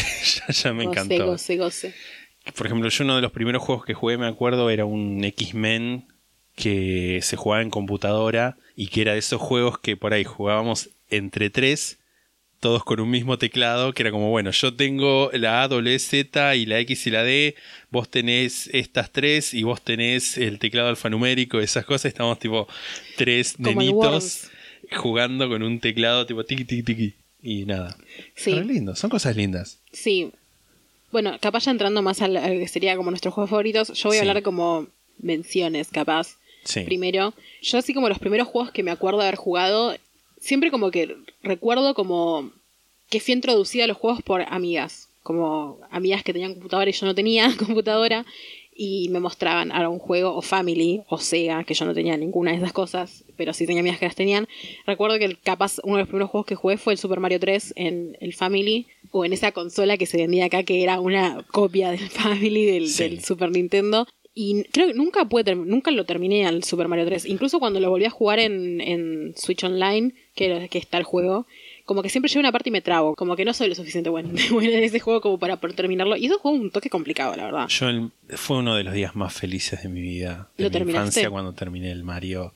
Tipo llegar al último castillo y que efectivamente esté la princesa. ¿Lo terminaste posta? Sí. Tendría que intentar terminarlo, me parece. Tendría- me lo debo. Se lo debo a esa niña. Igual yo me salteaba algunos niveles. ¿Se podía hacer eso? Sí, porque dentro del mismo juego como que había algunas veces donde, viste, antes de llegar a la escalerita, Sí. bueno, como que te subías a una nube o te subías a una planta e ibas más allá Ah, y te decías si querías ir al nivel, no sé, estabas en el 3 y te decía si querías ir al 4, al 5, al 6. Y tipo, yo iba al 6 y avanzaba así. Otro pero juego que... Sufrí mucho para llegar a eso. Sí. Es que también me parece que ese tipo de juegos es un juego que a mí en algún momento me pudre un poco. Me pudre un poco porque me termino frustrando. Sí. Me pasó con el Wonder Boy también y me pasó con el Super Mario World, que también es un juegazo, pero que nunca pude terminar. Ninguno de esos juegos los terminé jamás. El juego que sí terminé de la franquicia Mario es el Super Mario Odyssey para la Switch, que lo jugué en fácil. Perdón, pero que me gustó bastante. Eh, Como que tengo un cariño con la franquicia Mario en general. Sí. Me parece que hacía como. No, no los incluí en mi top 5 porque no hay ninguno que me guste tanto como, como estos cinco juegos que después elegí. pero sí mencionarlo. En general, la franquicia Sí. Mario, Super Mario Kart, Super Mario Party. Muchos juegos de Mario, he jugado Kart, qué lindo. que, que me han gustado muchísimo y que me gustan muchísimo y que sigo jugando. Y aparte me gustan los personajes. Tipo, soy muy fan de Wendy Ocupa. Tengo un pin que me mandó a hacer rayo que está, que está Wendy Ocupa pintada. En fin, eso. Y ahora voy a hacer una mención más, pero si querés menciona vos algo antes. Bueno, mis menciones especiales tienen que ver también con, con algunas de las cosas que hablamos en su momento. Mención especial, aunque la verdad no jugué tanto y era malo, relativamente hablando, pongo al Counter-Strike como una de, mis menciones. El juego en el que sí era bueno, el que comenté que, que ya sabía los mapas, que era el Star Wars Battlefront, el 1 y también el 2, me gustan mucho los dos. Estoy hablando claramente de las versiones de 2003 y 2005, no las del 2017 y 2018, porque no, no, no tengo elementos como para jugarlas. El, puse el Breath of the Wild porque es un. Creo que es el primer juego que juega así entero en una consola. Gracias. Ah, De nada. te amo. Y también puse el Age of Empires, a pesar de que nada, de nuevo, tampoco. Es, es un juego que si bien no jugué tanto, o sea, jugué muy poco, es, también, es como una parte de mi, mi adolescencia, por contexto. Sí, Tipo, porque estábamos rodeados de gente que era muy nerd del Age of Empires. sí. Y puse dos más. Uno es el Force Unleashed, que es un juego que jugué en la Wii, que es de Star Wars y me encanta. Y también lo jugué, lo empecé a jugar en la computadora, pero después, nada, pasaron cosas y creo que lo borré o algo así. Tipo, no por error, sino que necesitaba espacio y bueno, hubo que sacrificar algo. Sí. Pero después lo terminé en la, en la Wii y nada, tipo, puedes tener un láser en la mano. Y me hiciste acordar cuando hablaste de los point and click de el Machinarium y el Samorost, que son dos juegos de un... ¿Cómo, cómo- cómo se- cómo sería? Un este, estudio, un estudio checo que se llama Amanita Design, Amanita como los hongos, y que todos los juegos de ellos, que si bien son de point and click, es decir, que tenés como una imagen fija y vos vas cliqueando y el personaje se va moviendo y vas resolviendo acertijos, este, Sí. y ese tipo de cosas. Es una estética, me encanta la estética de esos juegos, me vuelve loco, es bellísimo. Son juegos que son realmente obras de arte, porque también tiene eso. Hay juegos que son obras de Son arte. obras de arte, real. Estoy de acuerdo. Y mis últimas menciones. eh, ¿la ¿Terminaste? Sí, sí, sí. Los últimos dos juegos que quiero mencionar, uno es el Night in the Woods, que también es un... eh, creo que cuenta como point and click, tiene algunas partes Sí, que son medio de... de Sí, es el que yo creo. Yo digo que sí, Ese es pero una la gata. verdad. El que es como una gata Sí, que, creo que. sueña cosas, Sí, creo que sé cuál es. que básicamente es una cosa en la que tenés que ir cliqueando siguiente, Sí. pero que es hermoso, está muy lindo hecho, la historia es muy hermosa y nada, es como uno de mis point and click favoritos. Y el otro es el Theme Hospital o su versión reciente, que es básicamente el mismo juego, un poco mejor, que es el Two Point Hospital, que jugué los dos. El Theme Hospital lo, lo logré terminar, me parece. El Two Point Hospital todavía no lo terminé. Tiene cosas muy difíciles. Es un juego difícil. Un toque. Aparte, tiene unas partes que están súper bulladas. Eso me molesta mucho. pero es un juego que me encanta. Que básicamente va de dirigir un hospital. El Theme Hospital tiene su versión original. Es de 1997, me parece. O 1999. Y el Two Point Hospital es más nuevo, requiere mucho más espacio y como poder de la computadora, pero si tenés una computadora vieja que no anda, no, no carga demasiado los, demasiados juegos, el Steam Hospital estoy segura que te va a correr Sí. si estás interesado en jugarlo, querido o querida oyente. Y nada, es- eh, tengo mucho cariño a los dos juegos, a tanto al Steam Hospital como al Two Point Hospital, me parecen como...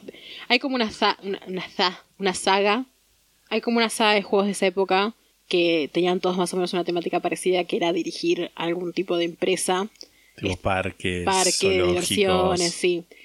Y el Steam Hospital me parece que es el mejor, creo. que aparte es un juego gracioso, tiene muchas cosas graciosas. Pacientes cabezudos. Los pacientes cabezudos, se, se- se les solicita a los pacientes que sean pacientes.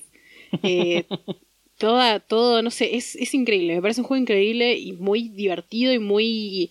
como que te metes mucho en el juego. Sí. En fin, ahí terminan mis menciones de juegos. Yo puse en quinto lugar un juego que estuvo, está muy presente conmigo en esta cuarentena. A todas partes lo llevo. Que es el Pokémon Go. que es un juego que, gracias a este podcast, recuperé.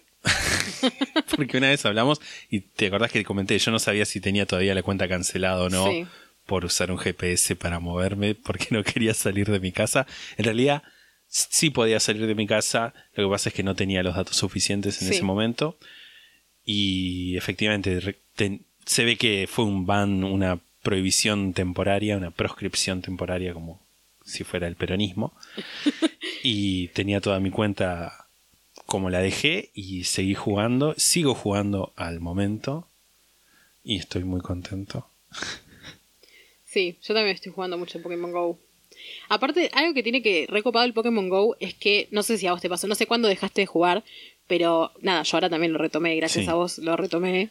Eh, a mí no me habían baneado la cuenta, pero sí había dejado de jugar hace mucho tiempo. Y mm, como que cuando lo abrí era un juego totalmente diferente a lo que yo recordaba, como que tiene muchísimas cosas para hacer sin tener que salir de tu casa necesariamente. Sí. Y, y está bueno, es un juego que ahora está muy bueno. Yo me acuerdo que también en- cuando lo dejé de jugar era porque me había aburrido, como que ya no me entretenía, tipo caminar y cazar Pokémon, era como que quería algo más. Y le pusieron muchas cosas en estos Tiene un años. montón de cosas. Sí, muchísimas cosas. Bueno, en el quinto puesto, yo también puse un juego que me está acompañando mucho esta cuarentena y el juego es, obviamente, el Minecraft. Sí. Dudé si poner el Minecraft porque es como que... Es un juego que no lo he jugado tanto como otros juegos. Por ejemplo, el Steam Hospital lo jugué 30.000 veces. Lo mismo el Tupo no Hospital le dediqué muchísimo tiempo. Pero el Minecraft me parece un juego tan, pero tan, tan lindo. Y me parece que tiene una mala fama que no merece. Que es que es un juego de niños ratas. Que de hecho es el juego que acuñó el término niño rata, me parece. Em, Me encanta. y si bien hubo una época que el juego sí estaba plagado mayormente de niños de 9 años, eso me parece que cambió muchísimo en estos años, que hubo como una como un resurgimiento del Minecraft, me parece que en gran parte gracias a los youtubers que volvieron a hacer series de Minecraft, los youtubers grandes, tipo PewDiePie, en español el Rubius y, compañía. Y es un juego que a mí me gusta mucho, a mí me gusta mucho este tipo de juegos, igual, juegos como que te permiten, que no tienen un, un objetivo claro, sino que te permiten ir haciendo tu propio objetivo. Y el Minecraft es como el mejor ejemplo, boludo, de eso. Es, es el mejor ejemplo, básicamente. Es un juego que te permite hacer lo que quieras, te permite hacer lo que quieras. Es totalmente, es un mundo totalmente customizable. Podés hacer cosas lo que son como una locura, tipo, si te interesa construir, puedes construir la cosa más grande que se te ocurra, hacer artefactos increíbles con redstone, o podés salir a matar bichos y, no, y mucho más. vivir o sea, en una cueva. vivir en una cueva, eh, viajar hasta el último punto en el que el juego empieza a glitcharse y pasan cosas raras. Y hay cualquier cantidad de cosas para hacer. Hay muchas cosas para hacer en el Minecraft. Y cuando terminas el Minecraft, no terminas el Minecraft porque tenés 40.000 cosas para hacer. Y me encanta ir descubriendo cosas para hacer en el Minecraft. Y descubrir cosas que, bueno, con el Minecraft me pasó un poco lo mismo con el Pokémon Go, que yo lo había dejado de jugar hace unos años y el juego ahora es totalmente diferente porque lo que tiene el Minecraft también de bueno es que le hacen actualizaciones muy seguido. Sí. Y hay muchas, muchas cosas para hacer. Hay muchísimas cosas para hacer. De hecho, lo que habíamos comentado hace un par de capítulos de gente que está haciendo una reproducción uno en uno De la Tierra. Tierra. Sí. Una locura. Una locura. Y esta vez que estoy jugando al Minecraft creo que es la vez que, que más tiempo le dediqué. O sea, nunca, nunca había jugado tanto tiempo en el mismo mundo. Y me encanta ir viendo los avances de mi mundo. Como que ya tengo una base tipo grande que tiene un montón de cosas. Estoy haciendo una ciudad para mis aldeanos. Y me encanta hacer eso, ¿entendés? Me Sí. encanta tipo ir desarrollando el mundo de Minecraft. Es muy divertido. Y que incluso me acabo de acordar, porque esto te lo comenté a vos, pero no, no lo hablé acá. De con el tema de la gente que está construyendo el mundo uno en uno, Sí. se encontraron un problema con las proyecciones de los mapas, que está la proyección Mercator, la proyección no sé qué Sarasa, que no tienen problemas al momento de respetar las proporciones de los tamaños de los distintos continentes. Por ejemplo, en la proyección, creo que es la Mercator, Groenlandia es más grande que toda América del Sur cuando no es así en la vida real. Y entonces vi que estuvieron buscando como distintas proyecciones y encontraron una proyección, pero no les daban bien los cálculos de lo que ya tenían construidos hasta que no sé quién apareció de la nada con un paper científico que mostraba una ecuación complicadísima para pa- hacer todas las conversiones necesarias y que aplicaron eso. Y es como, es una locura la cantidad de laburo que están teniendo para hacer eso y te da una idea de las posibilidades que puedes hacer. Puedes Sí. estar en una cueva con una antorcha o hacer eso. Sí. Eso también es algo que me gusta mucho del Minecraft, que es una de las... No solamente es una comunidad muy grande, me parece que es una comunidad de las más como como variadas y como de las Sí. más locas, si se quiere, del mundo, en el sentido que hacen proyectos de ese estilo. Hay mucha gente haciendo cosas muy increíbles en Minecraft. Muy. Y algo que me gusta del Minecraft también es su, su versatilidad, porque hay Sí. mucha gente que se puso a crear mapas de aventuras, se puso a crear mapas de, de diferentes challenges. Yo juego a uno que es el One Block, que es como que empezás con un solo bloque arriba del cielo, tipo no puedes hacer nada más, y tenés que minar ese bloque infinitamente y te va dando cosas. Y tenés que construir como una, como una isla en el cielo. Y hay, así como ese mapa, hay tipo muchísimos mapas. Y está el modo multijugador, que también es súper versátil. Sí. O sea, es un juego muy versátil. Y en el que también hay gente que hace, se encan- le encanta hacer tipo mierda y... ¿Sabes lo que es el griefing? Sí. Eh, ¿Querés que explicarlo todo. mejor? Sí, es de explicarlo. Es, destruir todo, Es la- destruir todo. Hay gente que pone tipo que empieza, tira lava desde el cielo y destruye todo. Sí. Es que también eso. Hay de todo. Hay de todo. Si, si te interesa construir, puedes ponerte en creativo y acceder a todos los bloques o puedes tipo ir jugar en survival y como ir eligiendo, ir accediendo a las cosas de a poco y como que no es, no es con trucos, ¿entendés? Es algo que el juego te permite dentro Sí. de sus posibilidades vainilla, digamos, o sea, de sus posibilidades básicas. Y nada, y hay un montón de servidores que ah, tienen un montón de cosas. A mí, bueno, no me divierte tanto jugar en servidor, pero también porque capaz no descubrí el servidor como Adecuado. adecuado todavía, pero pero es un juego muy versátil, que tiene un montón de posibilidades, que es un juego que realmente creo que le puede, le puede gustar a un montón de gente, como que se adecua a un montón de tipos de jugadores, me parece. Y que me parece que tiene cierta mala fama. Ahora creo que está recuperando un poco de, como adeptos y de que ya la gente se lo toma un poco más en serio, pero tuvo mucha mala fama durante mucho tiempo el Minecraft. De como si jugás en Minecraft es como un juego para niños. Y no me parece que sea un juego para niños, para nada. Al contrario. Es un juego que me parece que. Creo que abarca todas las edades, pero Sí. me parece que es un juego que, que perfectamente le puede divertir muchísimo a gente adulta. Mi puesto número 4 va para el tercer juego de Star Wars que mencioné hasta el momento, que es el Jedi Academy, el Academia Jedi, que es un juego que jugué muy de chico, que lo descubrí en un ciber perdido en el entrepiso de un shopping, que no sé si existe más ese entrepiso, El de- ese shopping no existe más. El del shopping del, del Paseo del Sol. Sí, el Paseo del Sol. El paseo de, el, sho- el shopping del paseo. Sí, ese. El paseo del sol, ¿qué dice? Pero ¿cómo no existe más el shopping? No, no existe todavía. más el, el, El ciber, seguro. ciber. Me y el ciber. entrepiso creo que más o- hasta por ahí existe. Sí. Que es un juego, nada, de Star Wars, en el que es, una academia Jedi. Es, es el título se explica bastante solo a red. Pero también tiene una de las cosas que creo, creo que fue el primer juego no lineal que jugué, en tanto que llega un momento donde podés hacer una elección de si querés terminar el juego como el lado oscuro o como el lado de la luz. Y era una de las primeras veces que yo me encontraba con un juego que te da esa oportunidad. No era misión, misión, misión, misión, fin, ganaste. Era. Y de hecho tenía. Tiene una dinámica. El juego básico es eso, una academia Jedi te enseña a ser Jedi, entrenas, qué sé yo, y te van dando misiones acorde a lo que es tu, tu nivel de, Sí. de, eh, iniciado de Padawan Jedi. Y tenés como tres o cuatro niveles, sea, como Padawan, caballero, maestro que fuera, y cada nivel te, dan a elegir entre cinco misiones, de las que tenés que hacer cuatro, sí o sí. Y si vos querés, puedes hacer la quinta también. Y cada una de esas misiones, bueno, tienes, tenés que hacer cosas distintas. Y llega un punto donde te dan una opción de, bueno, si querés matar a uno que era un amigo tuyo o querés dejarlo vivir. Y ahí di- diverge el fin a dónde vas. Y eso para mí era... ¿Y en vos su qué momento- elegiste? Yo al principio quise matarlo, pero me salió mal y terminé no matándolo. Es bueno saberlo, que, que eso es lo que elegí. Porque lo que pasa es que el tipo se había ido al lado oscuro y te quería matar. Y entonces vos te defendías. Y llegaba un punto donde te defendías y lo vencías. Y ahí el tipo decía, bueno, no, me arrepentí, ya no soy más del lado oscuro, perdóname. Y quedaba en vos, tipo, si le crees y lo aceptás de nuevo y que se reforme y que se vuelva al lado de la luz, o si lo querías matar ahí mismo. Y tipo, si lo matabas ahí era porque te había consumido la ira. Wow. Y entonces tenías el, estabas Qué ahí moral todo. el sable láser. Y entonces si le, le dabas un sable láser, o sea, si le dabas un sable láser, si le pegabas con el sable Un láser, sable, la- un sable lacerazo. claro, lo matabas. Y entonces yo dije, ah, yo no lo quiero matar con el sable láser, yo le quiero tirar una bomba.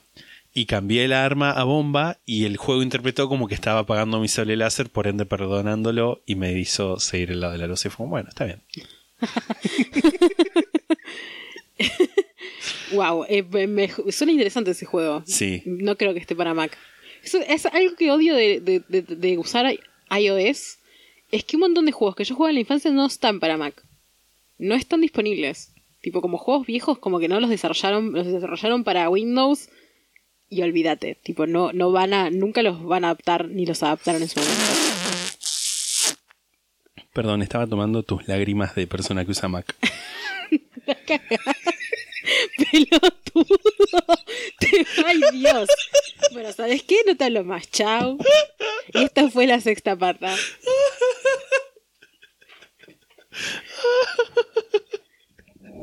Ese fue mi puesto 4. Bueno, voy a hablar yo y espero que te calles. Eh, eh, en el cuarto puesto yo puse Age of Empires, más específicamente el 2. Yo nunca jugué Conquerors, o sea, sí jugué Conquerors, pero no es lo que me gusta, no me crié jugando Conquerors. Eh, yo- Para mí. yo siempre jugué al 2 eh, sin la expansión. Jugué obviamente toda la campaña eh, de P a Pa. Algún, algo- alguna cosa no habré pasado. O sea, toda la campaña no, todas las campañas, porque Sí, había más muchas. de una. Eh, alguna no la habré terminado. Eso puede ser. Jugaba mucho contra la computadora. Y he jugado más de grande contra otra gente, que es algo que me divierte muchísimo, muchísimo, muchísimo. Me encanta el Age of Empires. Me parece un juego muy divertido, no sé. Sí. Tiene una cosa de como el encanto del old school, me parece, que es como un juego simple dentro de todo, pero que te permite hacer bastantes cosas. Yo no soy muy de los juegos, y esto también lo, lo iremos notando también con mi lista de juegos. No soy tan de los juegos eh, de batalla, digamos, o de tiros, si se quiere. O sea, el Age of Empires no es un juego de Sí. tiros, pero sí es un juego de estrategia. Es un juego que tenés un enemigo al que tenés que derrotar. Eh, no soy tan fan de este tipo de juegos, si bien he- he jugado bastantes y hay algunos que me gustan, pero el Age of Empires me gusta mucho porque también no solamente es de matar, es también de desarrollar tu propia, tu propia civilización, digamos. Y me divierte mucho, no sé, me encanta. Es un juego que creo que, que es muy divertido para jugar con amigos. Ha llegado yo. Wallace. Y tiene esa cosa también que es como graciosa, tiene muchas cosas icónicas el, el Age of Empires. Amaba mandar los, los mensajes esos grabados. Tipo, mi abuelita ya los arregla mejor. Ay, los mensajes grabados eran muy graciosos. Eh, sí, me encanta. Y los trucos de Age of Empires son muy graciosos también. Tipo que puedes poner un mono que mata gente. ¿Qué onda? Furious de Monkey Boy. Mal. Eh, Y el otro era el del auto, que no me acuerdo El del cómo es. auto, que no me acuerdo, pero que era un auto que giraba y disparaba. Nunca entendí cuál, qué hacía ese auto, pero rompía todo. Re. Sí, yo me acuerdo que cuando me hartaba, tipo, hacía como un control de autos. y tipo, y atacaba todo lo que se me cruzaba. Un control es como, recordemos, una cohorte de 42 unidades. Una cohorte. ¿Cohorte? Una corte, cote.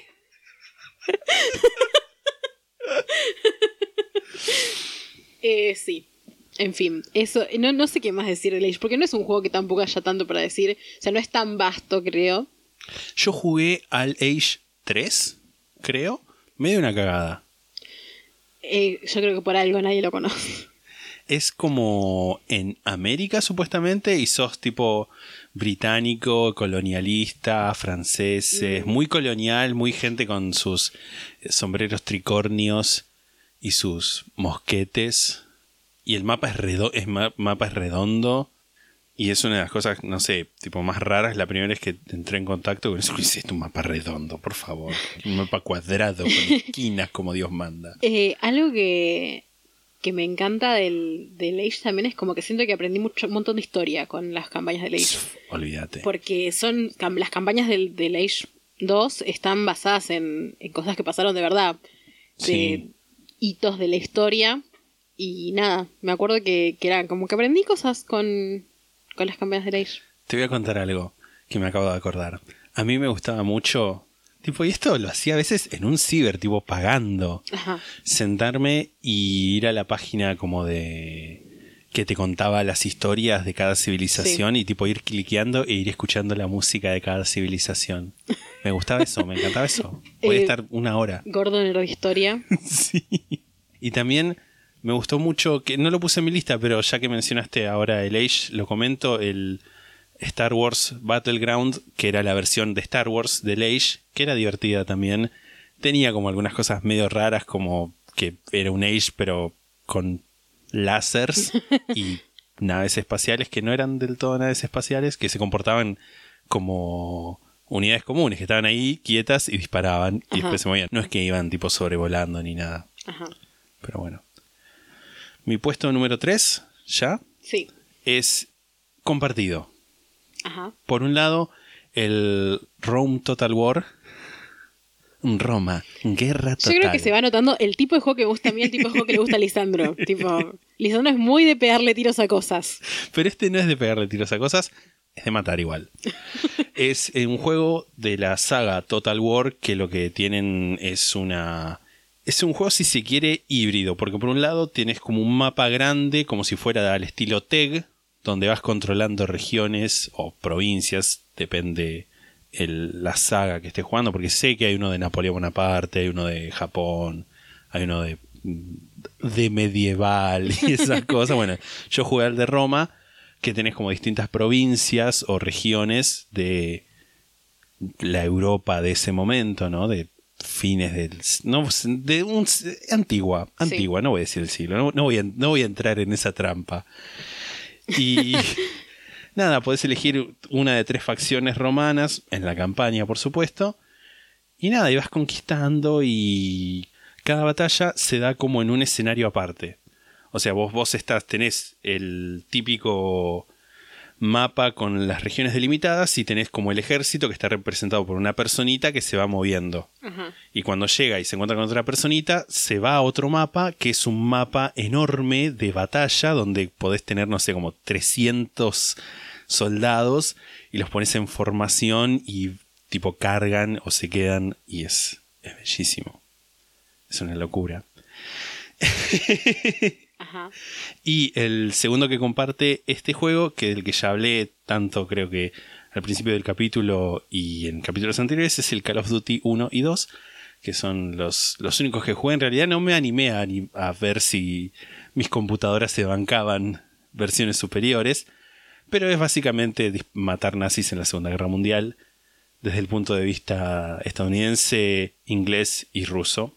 Y ahora estoy terminando la expansión del 1 en la campaña rusa. Es muy graciosa porque cada, cada misión mientras va cargando tiene una pantalla que es como, bueno, las la estadounidense como un informe de misión, el inglés también, y el ruso es como una carta que escribe el soldado que es, querida Natalia, voy a conquistar eh, la ciudad de Minsk por la, nuestra madre Rusia, no sé qué, con amor Yuri.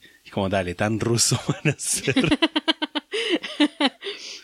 Wow, me encanta. y que es nada, eso, son batallas históricas y hay algunas cosas que son como que creo que creo que en algún momento investigué y son verdad que qué sé yo, no sé, por ejemplo, en la campaña rusa lo que tienes es que siempre te dan muy pocas municiones y te las tenés que arreglar tipo con cinco balas. ¿Y con- qué hago con cinco balas? Y dice, bueno, nada, junta balas de los muertos. Y pasa eso. Y hasta donde sé era medio Siempre verdadero. el Call of Duty lo tuve como en mi mente como un juego muy de chabón. Es que también es eso, nunca conocí ninguna piba que jugara al Call of Duty. Y pensé que era multijugador. Sí, tiene multijugador. Sí, pensé sí. que solo era multijugador. No, no, yo siempre juego de unijugador. Mi puesto número 3 es un juego que le he dedicado más de 100 horas. Eh, cada tanto lo retomo y le agrego más horas a ese juego. Y es un juego que he tenido mis peores cosas de, uy, estuve jugando 15 horas. Eh, eh, Ya sé cuál es. ¿Cuál es? ¿Lo digo? Decilo. El Sims. No, no, es, el Sims. Claramente Wow. el Sims está más arriba. Es el Stardew Valley, El Stardew Valley. que es un juego que a mí me gusta por muchas razones. Primero, hay una cosa que me encanta de este juego, que es un juego que eh, empezó, o sea, se creó, o sea, se lanzó en el 2016, pero eh, lo pachean. Es tipo el Minecraft, cada tanto le agregan Sí. cosas. Y está hecho por una sola persona. Por Eric Barone, alias Concerned Ape, es su, Conmigo no, varones. es su, es su nombre de, de jugador. Y él es el director, productor, diseñador, programador, artista, Wow. escritor y compositor del juego. Y la gente que haya jugado Stardew Valley, yo sé que vos no lo jugaste y No. haces mal, es un juego muy grande para que lo hayas hecho solo una persona. Y ya eso en sí es como Valiosísimo. es valiosísimo. Yo amo a este chabón porque es como que el juego. Lo que tiene Stardew Valley es un simulador de granja. O sea, Sí. primero, cuento para los que no sepan. El Stardew Valley es un simulador de granja, está hecho en un estilo 8-bit. O sea, es como estilo medio retro. Y el ju- juego básicamente empieza cuando vos eh, se te muere tu abuelo y te deja una granja. Pero no te la deja en sentido de que, de que el chabón se muere y te la deja, sino que el juego empieza con que vos estás en tu trabajo de mierda. Esto es real, es 100% real. Tipo, Sí, hay una sí. secuencia al principio del video. Que vos estás en tu trabajo de mierda y te das cuenta que no querés estar más en tu trabajo de mierda, abrís un cajón y está la carta de tu abuelo, convenientemente, en la que te dice que te deja una granja. Entonces vos decís, bueno, voy a dejar toda mi vida en la granja de mi abuelo y vas a la granja de tu abuelo y puedes elegir entre diferentes tipos de granjas y qué sé yo y hacer crecer la granja. Pero la granja no solamente tiene lo de que puedes hacerla crecer, sino que puedes ir interactuando con los habitantes de la ciudad a la que te mudas, que se llama Stardew Valley. Y tiene una cosa medio de rol, medio de, de simulador, medio de muchas cosas. Como que este juego tiene muchas cosas que a mí me gustan. Tiene aventura, porque puedes ir a hacer misiones específicas que te va dando el juego. Tiene esto de simulador, porque puedes plantar cositas, tener vaquitas, tener pollos, toda esta cosa de, de- de la granja. Y también tiene una cosa muy grande que es el componente de la historia que va pasando con los aldeanos. Cada aldeano tiene una historia, cada aldeano tiene como sus dramas, y hay, hay mucho drama en Stardew Valley, tipo, mucho drama familiar, mucho drama de tipo gente que se mete cuernos, y es como, es un juego que parece tan Wow, inocente, como vos lo ves y es como, este juego realmente tiene eso, pero sí, lo tiene. Me encanta. Y vos puedes desarrollar eh, niveles de cariño con los personajes al punto que te puedes casar con alguno y qué sé yo. Yo me acuerdo que vos te anotabas los cumpleaños de los aldeanos. Sí, todavía lo hago, obviamente. Porque el juego tiene una cosa que cuando vos le das regalos a los aldeanos en el día de su cumpleaños, como que crece más rápido la amistad. Porque saben que les estás dando un detalle.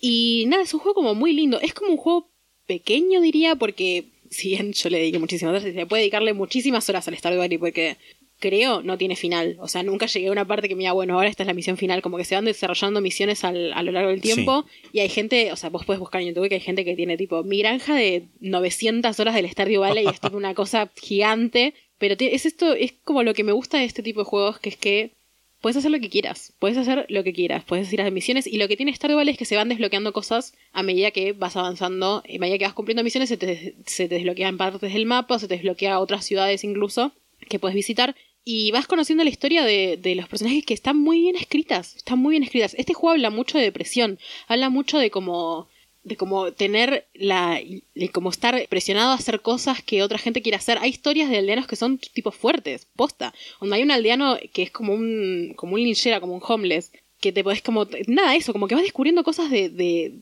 como que De también gente. tiene ese tipo de cosa de, de juego medio que es como un point and click, pero no es un and click. Pero sí vas descubriendo como partes de la historia que el juego quiere que descubras. Y es medio anticapitalista también el juego, porque también hay una parte que es como que se muda, o sea, en, la ciudad hay una empresa que es como macabra y todo el tiempo te la, te la pintan como la empresa macabra que tiene un, un negocio en, el, en la ciudad y, y lo que te cobran en el almacén del pueblo, no sé, 10 monedas en, en el en Jojo se llama, el supermercado este de esta empresa te lo cobran 15, ¿entendés? Como esta cosa de, de empresa del mal que viene Sí. a querer cagar a la gente. Y nada, eso, o sea, tiene una cosa, o sea, como que siento que gracias a este juego conozco a este chabón que lo desarrolló, porque hay mucha cosa de, de sus ideas y de sus pensamientos y de su ideología que el chabón imprime en el juego. Y no puedo evitar pensar que estoy muy de acuerdo con muchas de las cosas que piensa. Y he leído, o sea, yo lo sigo en, en Twitter al chabón, más que nada para saber cuándo actualiza cosas de Story Valley. Pero también he leído cosas que habla de nada, como que la gente se ve que le pregunta todo el tiempo por qué no haces, o sea, por qué no haces que el juego crezca más, lo vendes a alguien, o, a- o no sé, contratas más gente, qué sé yo, y el chabón quiere tener control sobre el juego, en este sentido de que estas cosas se puedan eh, hacer sin que venga una empresa a decirte, ah, no, no puedes meter este mensaje. Claro. Y es un juego muy hermoso, es muy hermoso visualmente, tiene música muy linda, que la compuso el chabón también, o sea, y es visualmente muy lindo. Es como por estaciones. O sea, el juego tiene un ciclo de estaciones, Sí. onda verano, otoño, invierno, primavera. Que también me imagino debe jugar en tanto que, que sembrás, que cosechás, claro, etcétera. sí. Pero además juega en el, en el ambiente, o sea, como que en invierno nieva, Sí, sí, en es- otoño está todo más marroncito y nada, es como visualmente muy lindo. Y nada, es un juego muy lindo. Yo- es, es- aparte este juego me parece que también es como el Minecraft en ese sentido, me parece que puede apelar a muchas edades, como que es un juego que puede ser divertido para muchas edades. Creo que la gente grande lo puede disfrutar y también lo puede disfrutar alguien más chico. Y es un juego que está en muchas plataformas, tipo está para PC, está para Mac, está para el celular.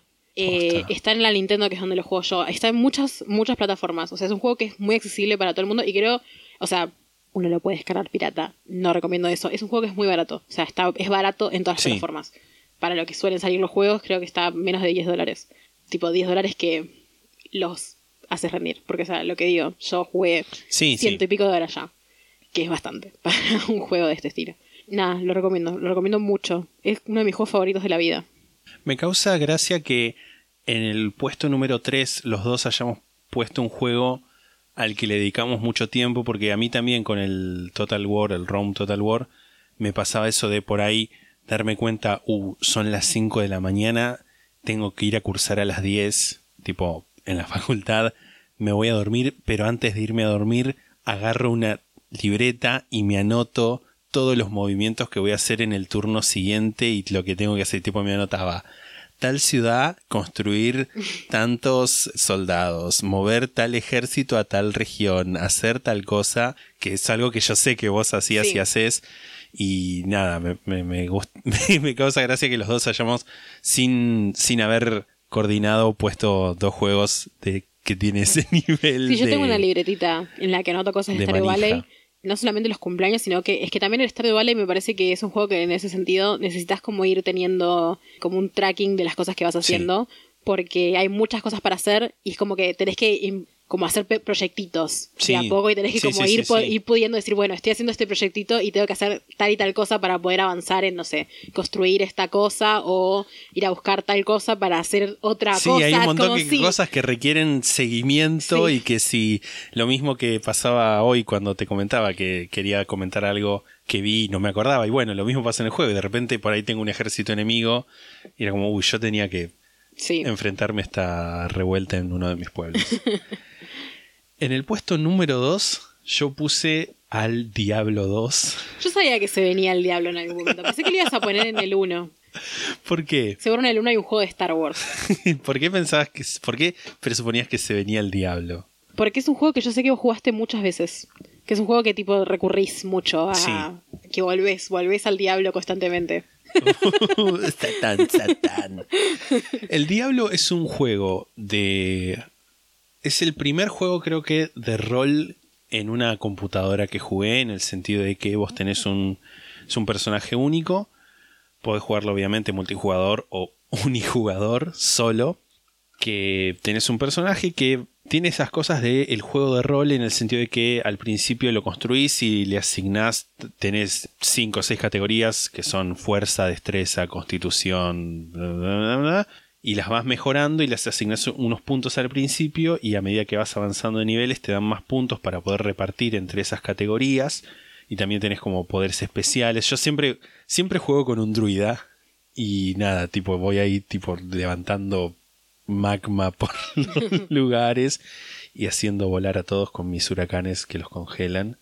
Es un juego es bastante lineal el juego porque tenés que hacer misiones cada vas atravesando cinco o seis mundos o ciudades si se quiere y en cada una tenés un seis misiones en promedio hay algunas donde tenés más algunas donde tenés menos que tenés que hacerlas consecutivamente para ir avanzando. Y nada, el juego es ese, tenés que matar al diablo. tenés que matar a los tres hermanos que son Diablo, Val y Mefisto. Todo muy. Magnus Mephisto. Magnus Mephisto. Por ahí de ahí lo sacó Sí, Barré. mal. Y nada, es muy gracioso porque. No sé si es muy gracioso, es muy divertido en el sentido de que juega todo con esta cuestión de la, esa ideología cristiana del diablo y que vos sos supuestamente un guerrero de la luz, pero sos un guerrero de la luz hasta ahí porque vas y te hashtag ensucias las manos matando un montón de demonios en todo tipo de, de criptas, calabozos, cuevas y eso. Y es un es creo que uno de los primeros juegos también donde me metí un poco más a, en su momento. a veces lo hago, a veces no lo hago de como no sé si trucos, pero hay un programa que es tipo el Hero Editor, el editor de héroe, donde te podés poner todas las mejores armaduras, todos los mejores cascos, los mejores poderes. Y una de las últimas veces que lo jugué me puse así como súper pulenta y iba matando a todos. Hermoso. Hermoso, bellísimo. El, ¿De cuándo es el diablo? Me has puesto en un brete. Diablo. Igual, claro, el Diablo 2 El diablo es el que juegas vos. ¿Cuándo es el Diablo 2 yo jugaba la expansión Lord of Destruction. El Señor de la Destrucción. Ya perdí la cuenta de cuántas Es muy veces. metalero ese juego, un poco, ¿no? Es como medio Barbie Kernes. A ver, es un juego. Son yo casi todos encima de los juegos que estoy nombrando, excepto Pokémon Go y el Breath of the Wild, son juegos Del año del del año pedo, del sí. orto. 2001 es del Diablo 2, la expansión. Pero está bueno en los juegos del año Está del muy bueno. Yo nombré juegos del año del. Y también algo que me pasa con juegos del año del pedo, que lo descubrí al principio de la pandemia, es que los puedo comprar porque salen 40 pesos. Sí. 120 pesos. como, Qué gran ¿sabes plataforma es Steam para comprar juegos baratos. Y tipo, están. en- encima había uno que compré que lo pagué como 45 pesos, pero originalmente salía 129 y tenía un descuento como del 60%. Y como, ¿sabes qué? Sí, lo voy a comprar. Sí. Yo he comprado bastantes juegos en Steam. De hecho, el Two Point Hospital lo compré en Steam. En una de esas súper baratas. Y no sé qué más puedo agregar del diablo. El himno. No, ¿sabes qué? Estoy preocupado Son las 10. porque son las 10 de la noche horario de grabación y esto lo quiero compartir con los oyentes. Ya creo que es el tercer día consecutivo Es el tercer día que no suena el himno. que no suena el Y sabes que estuve en el almacén y no pregunté a ver si sabían qué onda. Me perdí. Yo me, me perdí emocionalmente ya. El himno era mi norte. Sí, es que sí. Lo era. Va a ser triste el sábado cuando hagamos el vivo y, y, Y no no suena el el himno. himno. ¿Cómo vamos a recordar que somos patriotas? ¿Cómo vamos a recordar que estamos vivos? ¿Cómo vamos a recordar eso? Mal. Bueno, ¿sigo? Sí, por favor. En segundo lugar, yo puse al Legend of Zelda Breath of the Wild. Bello Eh, juego, bello bello juego. juego. Yo debo confesar, nunca había jugado ningún juego de Zelda y se mantiene eso hasta ahora. Yo sé que hay mucha gente muy fan del juego de Zelda, entre ellos tu pareja, tu pareja, Pareja. que van a crucificarme quizás por esto. pero el Legend of Zelda Breath of the Wild fue el primer juego que jugué cuando, cuando compré la Switch. O sea, el primer día que tuve la Switch en mis manos tenía creo que tres o cuatro juegos y uno de ellos era Legend of Zelda y lo empecé a jugar. Instantáneamente me enamoró. Me encanta la historia, pero me encanta más que nada la dinámica de ese juego. Me parece que es un juego también muy versátil, amplio, al que le puedes meter cualquier cantidad de horas, tipo 40.000 horas jugando el juego ese, pero tiene mil cosas para hacer, para explorar. Eh, los acertijos están muy bien hechos. Los acertijos, no sé si llamarlos acertijos, pero los... El sistema de, santuarios es muy entretenido, está muy bien hecho. Me parece que es como que no aburre en ningún momento. Eh, la historia me parece increíble, los personajes me parecen increíbles, me parece que hay mucha cosa homorótica entre Link y muchos de los personajes de las aldeas. Sí. Hay fanart al respecto. Lo sé, me consta. Y si bien es un juego que yo no, no lo terminé, no hice, o sea, lo terminé, pero no hice todo lo que se puede hacer, vos sí hiciste, creo que casi todo lo que Casi se puede todo hacer. lo que se puede hacer. Eh, yo hace poco lo volví a empezar a jugar, no lo he continuado igual. Pienso volver a jugarlo entero, nada, de- hasta el final, haciendo todo, esa es mi idea. Lo había puesto en italiano, me acuerdo que te acordás que te mandé un video que me había olvidado que lo había puesto en italiano y de repente hablaba eh, la vieja, que no me acuerdo cómo se llama, la... mm, eh, Opa, oma. No. Im- impa. Impa, impa. Que estaba impa y era como que impa era una señora tana. Nada, sí, me encanta Breath of the Wild, me parece un juegazo. Bueno, ganó juego del año en 2017, o sea, me parece que el hype que hubo con el Breath of the Wild en su momento es totalmente válido, como que Sí. tiene, tienen razón, la gente que ama este juego tiene razón, es un juegazo. Bueno, para, para Alex, mi pareja, arre, lo que para mí es Star Wars, para él es Breath of the eh, Zelda en general. Tipo, es el mismo nivel de fan- fanatismo. No sé si, si desquiciado arre, porque también sería decir que es mi fanatismo desquiciado. No, ese nivel de fanatismo que llega incluso al terreno emotivo. Sí, De que, uy, se sale un nuevo juego y lo ves como, ah. Y a mí me pasa lo mismo con Star Wars. sí, a mí me pasa con eso por el hecho de, yo creo que también, yo creo que nunca fui muy fan de Zelda porque nunca tuve consolas, entonces como que Zelda es una, es una creación de Nintendo y es una cosa que solo se juega en consolas, entonces al nunca haber podido tener una consola, nunca pude jugar juegos del Zelda, juegos del Zelda, tipo juegos de Zelda. Pero bueno, sí jugué, lo primero que hice, de hecho, cuando, cuando tuve la Switch fue jugar al, Breath of the Wild. Nada, me parece un juegazo. Si tienen una Switch, jueguenlo, si es que todavía no lo hicieron. Porque hay gente que como dice, ay, pero el Zelda... mm", Porque como que cuando, cada vez que alguien pone como, me voy a comprar una Switch, ¿qué juegos me recomiendan? Como que a veces hay gente que yo veo que duda de comprar el Zelda. Para mí es como el juego más, es- tipo, si te compras una Switch y solo puedes comprarte un juego, comprate el Zelda.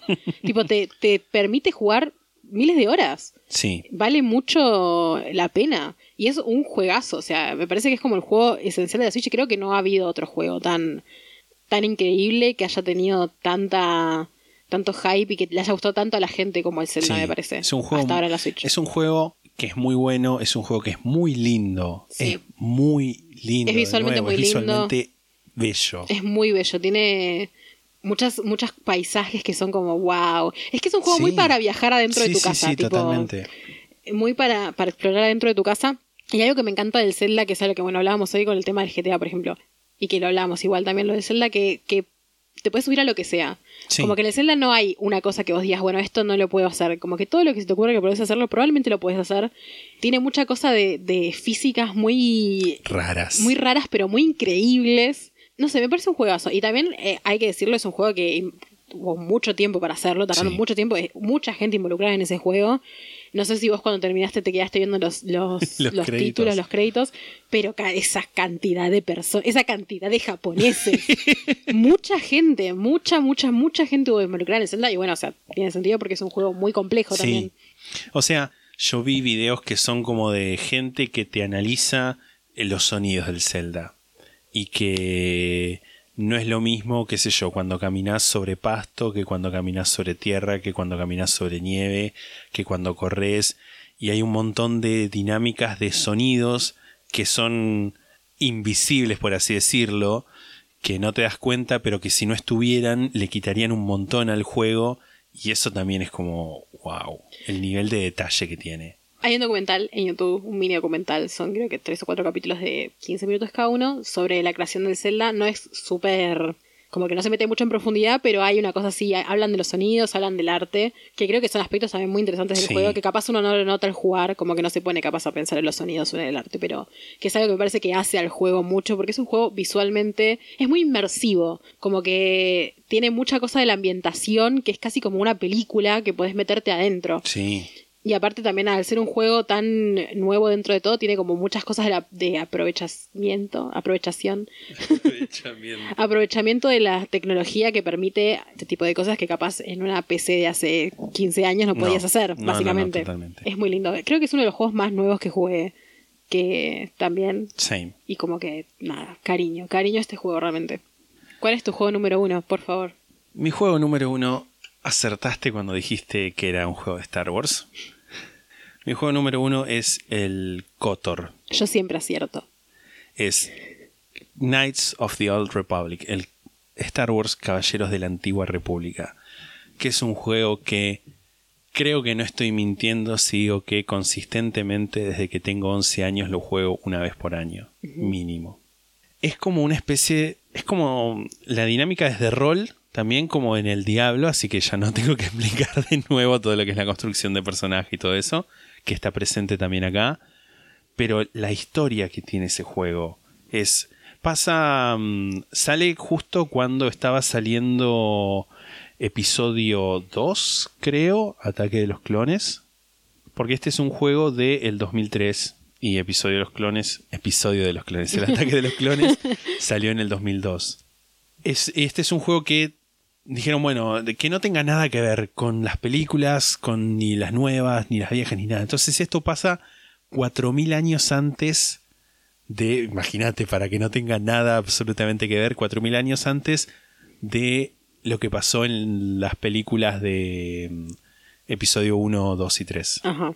Y nada, es como estás en, en la antigua república y donde hay como una especie de enfrentamiento, eh, como siempre, entre los Jedi y los Sith, pero acá en este momento son la República y el Imperio, que es un imperio, viste, siempre hay un imperio que están conviviendo y vos de repente te despertás como en una nave que está siendo atacada y no te acordás muy bien qué sos, quién sos y nada, vas atravesando los, los distintos lugares, te escapas de la nave, aterrizas en un planeta, te escapas del planeta y van pasando un montón de cosas y tiene en el medio o diría tres cuartos tiene un plot twist que no voy a decir por si alguien quiere jugar ese juego que no creo está a 45 pesos en Steam Ajá. o sea Re barato. re barato ¿Qué- qué? a las primeras no mentira no les voy a regalar el juego lo siento Promo code. promo code. No, este, pero es muy barato y es uno de los juegos que para mí es como nada, porque también tiene construcción de personaje en el sentido de que cada la primera vez que lo jugué, no sé cómo lo jugué porque estaba en inglés y yo no entendía nada. Tenía 11 años, no sabía lo que estaba haciendo. Pero es un juego en el que vas conversando con gente y te van dando, con mis- te van dando misiones y en base a lo que vos le respondés puede ser que sea una respuesta del lado oscuro o puede ser que sea una respuesta del lado de la luz o neutra. Por ahí no sé, qué sé yo. A veces pasa que estás en un planeta que es re xenofóbico y solamente aceptan humanos y por ahí si ven un extraterrestre, como que hay una parte donde hay unos nenitos que le están pegando patadas a un extraterrestre y vos podés acercarte y nada, podés por- o podés decirle, jaja, sí, vamos a pegarle y lo podés matar ahí. Puedes decirle a los pibes, váyanse a la mierda, porque si no lo- los mato yo, que es lo que yo hago siempre. Y después, qué sé yo, además de eso, puedes decirle al tipo, bueno, tomate este, esta poción, este medpack, para que te cures. O puedes decirle, bueno, chao. Y todo eso, como que cada decisión tiene a su vez decisiones más profundas. Y es como rarísimo. No sé si es rarísimo, es buenísimo. Sí. Y también hay como construcción de personajes, porque no solamente sos vos, sino que vas armando como una especie de tripulación, se van sumando personajes, se van sumando a, tu misión, que es este en principio derrotar a los malos, pero si te vas llevando para el lado oscuro, quizás esa no sea tu misión. Y también con ellos vas construyendo distintos grados de, de amistad, de relación, eh, las cosas que les vas diciendo van afectando cómo te responden, cómo se van llevando con vos. Tiene una secuela que está muy buena, que no es no es, no me gusta tanto al nivel de esto, pero la secuela es como más filosófica, se pone a ver qué es el bien, qué es el mal, todas esas cosas, que hay un montón de gente que no le gustó, pero nada, tanto este como el 1, como el 2, sobre todo el 1 están muy bien escritos, son juegos que me han hecho muy feliz, que me han acompañado la mayor parte de mi vida y que juego siempre, siempre. No sé si, si, si estoy dejando algo fuera, pero bueno, nada, es eso, es, es una de las cosas que también me, me gustaron, de que no hay una sola vez, o sea, nunca jugué dos veces la misma partida. Siempre hay algo distinto que hago, ya sea o porque me olvido, o porque no quiero, o porque pasan cosas y voy y, hago la misión de una forma distinta. Como que es muy raro que haga siempre la, la misma. el mismo mapa de. no, no sé, gameplay, ¿cómo Sí. sería? No sé, gameplay. La misma Jugada, la- sí, la la misma misma, partida, las la mismas misma forma de jugadas, jugar. la misma forma de jugar no se, no se repite. Obviamente llega un punto en el que sí, más o menos ya sabes para dónde va la cosa y te vas este, haciendo la idea a red. Pero nada, es, para mí es uno, es mi juego favorito de la vida. Qué hermoso. Ahora Oh. capaz lo juegue. Steam. Si es que está para Mac. Empecemos siempre por esa parte. Bueno, mi juego número uno es quizás lo que Star Wars es para vos. en el sentido de que yo podría hablar, podría hacer un episodio entero hablando exclusivamente de mi experiencia con este juego, que es obviamente los Sims. Y voy a decir los Sims ampliamente como la franquicia de los Sims, porque en realidad los Sims tiene 1, 2, 3 y 4 por ahora. Yo estoy segura que en cualquier momento anuncian el 5. Y dentro de cada juego hay muchísimas expansiones. De hecho, el 4 creo que está como por la expansión número 50 ya en este punto. Wow. Eh, sí, ya se fueron un poco a la mierda. Pero yo jugué los Sims desde el momento que salió. Que algo que me encanta de los Sims es un juego que la primera vez que salió, el primer Sims salió en enero del 2000. O sea, el, el Sims 1, sin nada, sin una expansión, el, el- el más básico de todos, que solamente había un barrio y no había nada para hacer. Tipo, estabas encerrado en tu casa con aislamiento obligatorio para toda la eternidad hasta que sale la primera expansión. Es un juego que le tengo mucho cariño. Yo he vuelto a jugar a los Sims 1 con todas las expansiones de más grande y obviamente me aburrió muchísimo porque la verdad es que comparado a los otros no hay casi nada para hacer. Como que lo han ido eh, ampliando muchísimo durante las, épocas, digamos. Pero le tengo cariño. Me acuerdo la primera vez que jugué a los Sims, que fue en la casa de una amiga que me mostró un... Me acuerdo, o sea, tengo como el acceso de la... O sea, en mi mente tengo el acceso a la familia que me mostró mi amiga en ese momento. Eh, me acuerdo tipo que era como una familia onda mujer, varón y un hijo pequeño y me acuerdo que cómo era el patio de la casa que me mostró. O sea, ¿sabes lo que es como que, algo, viste cuando algo te fascina demasiado Sí. y como que nunca lo puedes borrar de tu mente? Y me pasó un poco eso con los Sims. O sea, como que, viste, fue como, esto es increíble. Tipo, como la primera vez que lo vi fue como, esto es increíble y necesito tenerlo ya en mi vida de alguna forma u otra. Y, y eso fue cuando yo tenía tipo 8 años, porque fue en el 2000. O sea, fue literal, había Oh, solo una sí. expansión. Y en ese momento yo no tenía computadora, ni mucho menos. Yo jugué a los Sims muchísimo tiempo en Cibers, que es algo que no está bueno. Muchas veces me borraban familias, tipo, no es lo mejor de la vida jugar a los Sims en Cibers, pero cuando por fin pude tener mi propia computadora, que fue a los 12 años, tuve todos los Sims que había hasta ese momento. Y en ese momento todavía seguían saliendo expansiones del 1, y cuando estaban saliendo las expansiones del 1, yo me las iba comprando truchas, obviamente, porque no tenía tanta plata. Pero me acuerdo de ir a Musimundo a ver las cajas de, lo- de los juegos y tipo Me encanta. leerlas y fascinarme y como esa cosa de esa cosa como de deseo de quiero esto mucho, mucho, Sí. mucho y no lo puedo tener porque no tengo plata y como que mi mamá no me va a comprar esto porque no le parece que sea algo que, además que era carísimo comprar un juego eh, original y también era caro comprar, comprarlo trucho, pero Sí. ya es como que ahí ya, bueno, la, la convencí de alguna forma. Eh, y ya después para los Sims 2 ya me las podía bajar. Bueno, admito, los pirateé. El 4 no, el 4 lo compré, la- lo compré y compré expansiones. Pero ya cuando los podía piratear tenía todo, obviamente, bajaba todas las expansiones a medida que iban saliendo. En el 3 ya es como que cuando salió yo no tenía una computadora que lo aguantara lo suficiente, entonces lo jugué con todas las expansiones mucho tiempo después, Sí. cuando tuve una computadora que lo pudiera so- eh, soportar. Creo que los Sims 3 es mi, mi Sims favorito, o sea, me, me gusta más que el 1, que el 2 y que el 4. Me parece que es el que tiene las mejores dinámicas. Me gusta la estética, me gusta la forma en que podés eh, ir al barrio con, sin tener que como salir como una, con una pantalla de carga. Que en el 4 volvieron a eso, que es algo que no entiendo mucho, que me parece como, "Mm, acá hay algo raro. Como que el 4 es medio como medio caricaturesco en alguna parte. El 4 está bueno igual y tiene cosas, cosas que están muy buenas y de hecho el que el collas. El que juego ahora es el 4, o sea, yo tengo en la computadora tengo instalado el 4, tengo instaladas algunas expansiones, no todas, pues son muy caras, pero tengo como 7 u 8 expansiones. Y es un juego que, que, no sé, me encanta, es algo que me ha acompañado mucho, es el primer juego que usé para evadirme muy fuertemente. Me acuerdo de un verano, eh, yo cuando era chica iba a la playa con mi mamá todos los veranos y iba obligada, porque a mí no me gustaba ir a la playa, eh, tenía muchos dramas con, con ir a la playa, no me divertía, no había otra gente de mi edad y la pasaba mal. Y cuando me dejaron quedarme en mi casa en vez de ir a la playa, ese verano pasé todo el verano encerrada jugando a los Sims. O sea, Me veía con mis amigas muy poco, porque aparte tampoco podía salir, porque todavía era muy chica, no es que podía tipo decir, bueno, Voy a verme. voy, claro, voy a ir al cine con mis amigas, o sea, no podía hacer eso porque era muy pequeña todavía. Y jugué, jugué- me acuerdo que me despertaba, me ponía a jugar a los Sims y hasta que se hacía la noche jugaba a los Sims.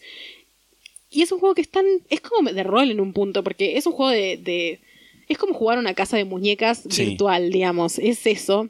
¿Le mandabas Clapausius? Eso estaba pensando cuando fui al baño recién. De a contar esto que cuando yo empecé a jugar, tipo el 1, cada tanto metía algún truco. Pero después es como que mi forma de jugar a los Sims es cero con trucos. No me gusta jugar con trucos. Sí capaz con mods. Yo he jugado al Sims modeado bastante. Sobre todo le pongo, siempre le pongo ese mod que es como para poder hacer que se embaracen entre mujeres. Igual los Sims 4 lo que me encanta es que tipo, puedes eh, hay como gente trans. Hay tipo gente que es como que Sí. puede embarazar. Es que no lo dicen como gente trans, pero tipo, tiene, no me acuerdo bien cómo es que lo ponen. Creo que es como capacidades masculinas y como presentación femenina, una cosa así que es como no lo- no, se- no dice que es trans, pero se entiende que es trans. Sí, sí. El que una persona que se ve como una mujer, tipo, puede embarazar a otra persona que también se ve como una mujer. Básicamente es eso la dinámica. Un sim en realidad, ¿no? Pero bueno, siempre le ponía ese mod. Y le he dedicado muchísimo tiempo, muchísimas horas, y creo que los Sims es algo que hizo que mi creatividad se expandiera mucho. Como que. Siento que. que eso, que como que me, me inculcó una capacidad y una curiosidad como ninguna otra cosa en mi vida, me parece. Como que nunca nada me, me, me gustó tanto como, como me gustó los Sims en una época. Porque lo he cuando los jugué de grande, si bien sí me ha gustado y los juego y me encanta y me sigue Sí. encantando, los Sims fue como mi. No sé, como una especie de, de, de figura formativa, como si fueran unos padres virtuales. cuando yo era muy chica, porque tipo de los 8 a los, no sé, 15, 16, que jugué tipo ininterrumpidamente a los Sims. Y algo que siempre me, me encantó de los Sims es esa forma de como poder explorar como una realidad en la que puedes hacer cualquier cosa prácticamente. Y algo que yo hacía mucho era crearme a mí misma o hacer como una idea de lo que yo quería hacer en la vida y poder explorar como lo que yo quería hacer en la vida. Y algo que me encanta de los Sims es que siempre se pudieron casar mujeres con mujeres, varones con varones. Eso me, me inconscientemente me ayudó muchísimo a poder como pensar en el mundo de una forma que yo no veía en la realidad en ese momento, ¿entendés? Sí. Y hay una, una historia de los Sims, a ver si lo encuentro. Justo me pareció que alguien, ay Dios. Si no me creen que los Sims es lo mejor de la vida y que todo el mundo todavía lo tiene presente, cuando abrí Twitter para buscar esto que quiero buscar, lo primero que me aparece es una persona que está mostrando cómo le quedó una casa en los Sims. Acá está. Que uno de los desarrolladores del primer Sims, que se llama eh, Don Hopkins, de, en un momento released, Soltó. como que soltó un montón de documentos de cuando estuvo diseñando los Sims, o sea, como cosas de- del, del proyecto de programación del, del primer Sims. Y hay un documento que es de agosto de 1998 en el que habla de cómo en el primer eh, simulador de romance que había, o sea, como en la primera, en el primer, no sé, como la pr- primera programación que había para el romance entre los Sims, el código era como homofóbico, digamos, que decía que era heterosexista y monosexista. Entonces como que él le dijo a la gente, tipo, la gente espera que seamos mejores. Tipo, eh, como que venimos de tener fiascos. Y porque Maxis, que es la empresa que desarrolló los Sims 1, venía de. tuvo juegos que tenían éxito como el Sim City, que antecede a los Sims, pero habían tenido un juego que se llama Syncopter, que había fracasado muchísimo. Y como que era una empresa que necesitaba tener algo que les fuera bien también. Y no podían como arriesgarse a tener como una cosa de nuevo que fallara. Sí. Y decía como, bueno, no podemos hacer que Maxis quede como una empresa que es anti-gay. Sea, no podemos tener, no podemos tener ese drama ahora. O sea, no, no, 1998. 1998, mal. Y decía como el, los tests que hicimos en el código, dices, en el- los tests que hicimos con el, con el código que hay, si una persona del mismo sexo que otra, que el otro sim, digamos, intenta interactuar románticamente, la respuesta que devuelve el código es una respuesta violenta, una, una cosa negativa. Y es homofóbica, o sea, usa la palabra homofóbica en la nota esta que hace Me y que le encanta. presenta las cosas y dice, y vamos a get flag, o sea, es como vamos a, a- La gente se va a dar cuenta de esto y no está bien. Y dice, es mucho más realista que haya un modelo de tipo números del 0 al 100 para cada persona y que sea... eh, que el interés romántico esté como hecho por, dictado por otra cosa que no tenga que ver con el género, digamos. Y que también no tenga que ver con si sos mon- monosexual, digamos, porque también en los Sims tiene eso, puedes tener muchas parejas, digamos. Eso, como que, que de- descubrieron fue algo como, como específico de la- del desarrollo que los Sims no fueran eh, estrictamente heterosexuales, que es algo que parece una boludez. No, no, pero no, no, es- es una es boludez. muchísimo. Tipo, para- sobre todo para la época. Y también, nada, los Sims tuvo mucho éxito, tiene mucho éxito todavía. Es una de las franquicias más grandes de videojuegos de- del Sí, mundo. olvídate. Si bien me parece que en el último tiempo las vienen cagando un poco, los Sims 4 me parece que es un poco, no es un flop, porque claramente tiene muchísimo tiene muchísimos usuarios que juegan, eh, tiene muchísimas expansiones y todo. Me parece que la forma de desarrollo está un poco cagada. También me parece que tiene que ver con el cambio de empresas que hubo ahí entre los Sims, porque la primera solo por Maxis, después se metió EA, Electronic Arts, y ahora Mm. el game, el game, el juego, el game, el game, tomamos un string, el juego es de Origin, nada, como que hay una idea, un drama entre empresas que siempre eso caga un poco todo, ¿no? Me parece que sigue siendo un juego, incluso el 4 me parece un juego increíble. O sea, es un juego que me parece que tiene un montón de potencial, un montón de, de tiempo que le puedes dedicar horas y horas y horas. Tiene un montón de formas de jugar. A mí me encanta jugarlo tipo con- empezando con una sola persona y sin ponerle trucos ni nada.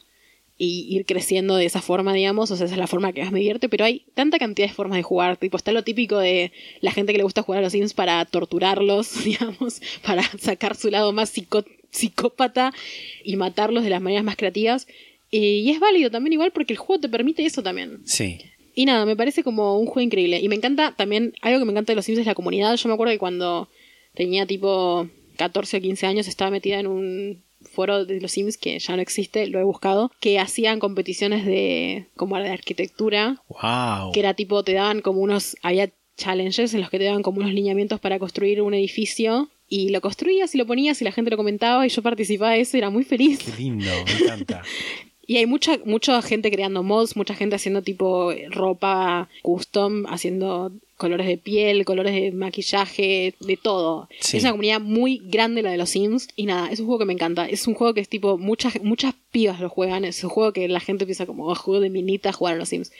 Pero nada, lo amo, me encanta. Es un juego que me encanta. Me parece como el simulador supremo Sí. eh, el juego supremo para evadirse de la vida es vivir la vida de otra gente, básicamente, o de vos creado virtualmente. Y algo que me encanta también de los Sims es el idioma inventado, que ha, que ha habido gente tipo que hizo para, para los Sims, o sea, para los videojuegos de los Sims. Versiones de sus Versiones de sus canciones. canciones, tipo hay versiones de, de Katy Perry, no sé, de gente famosa posta, que hicieron versiones en Simlish. Me encanta. Los Sims es una cosa que tiene también esta cosa de como el del desarrollo y como de, del, del universo, si querríamos decir, de los Sims que me parecen fascinantes, tipo del idioma y de todo este tipo de cosas. Y nada, sí, es un juego que amo, con todo mi ser. Que si alguien que está escuchando no lo jugó, recomiendo que lo juegue.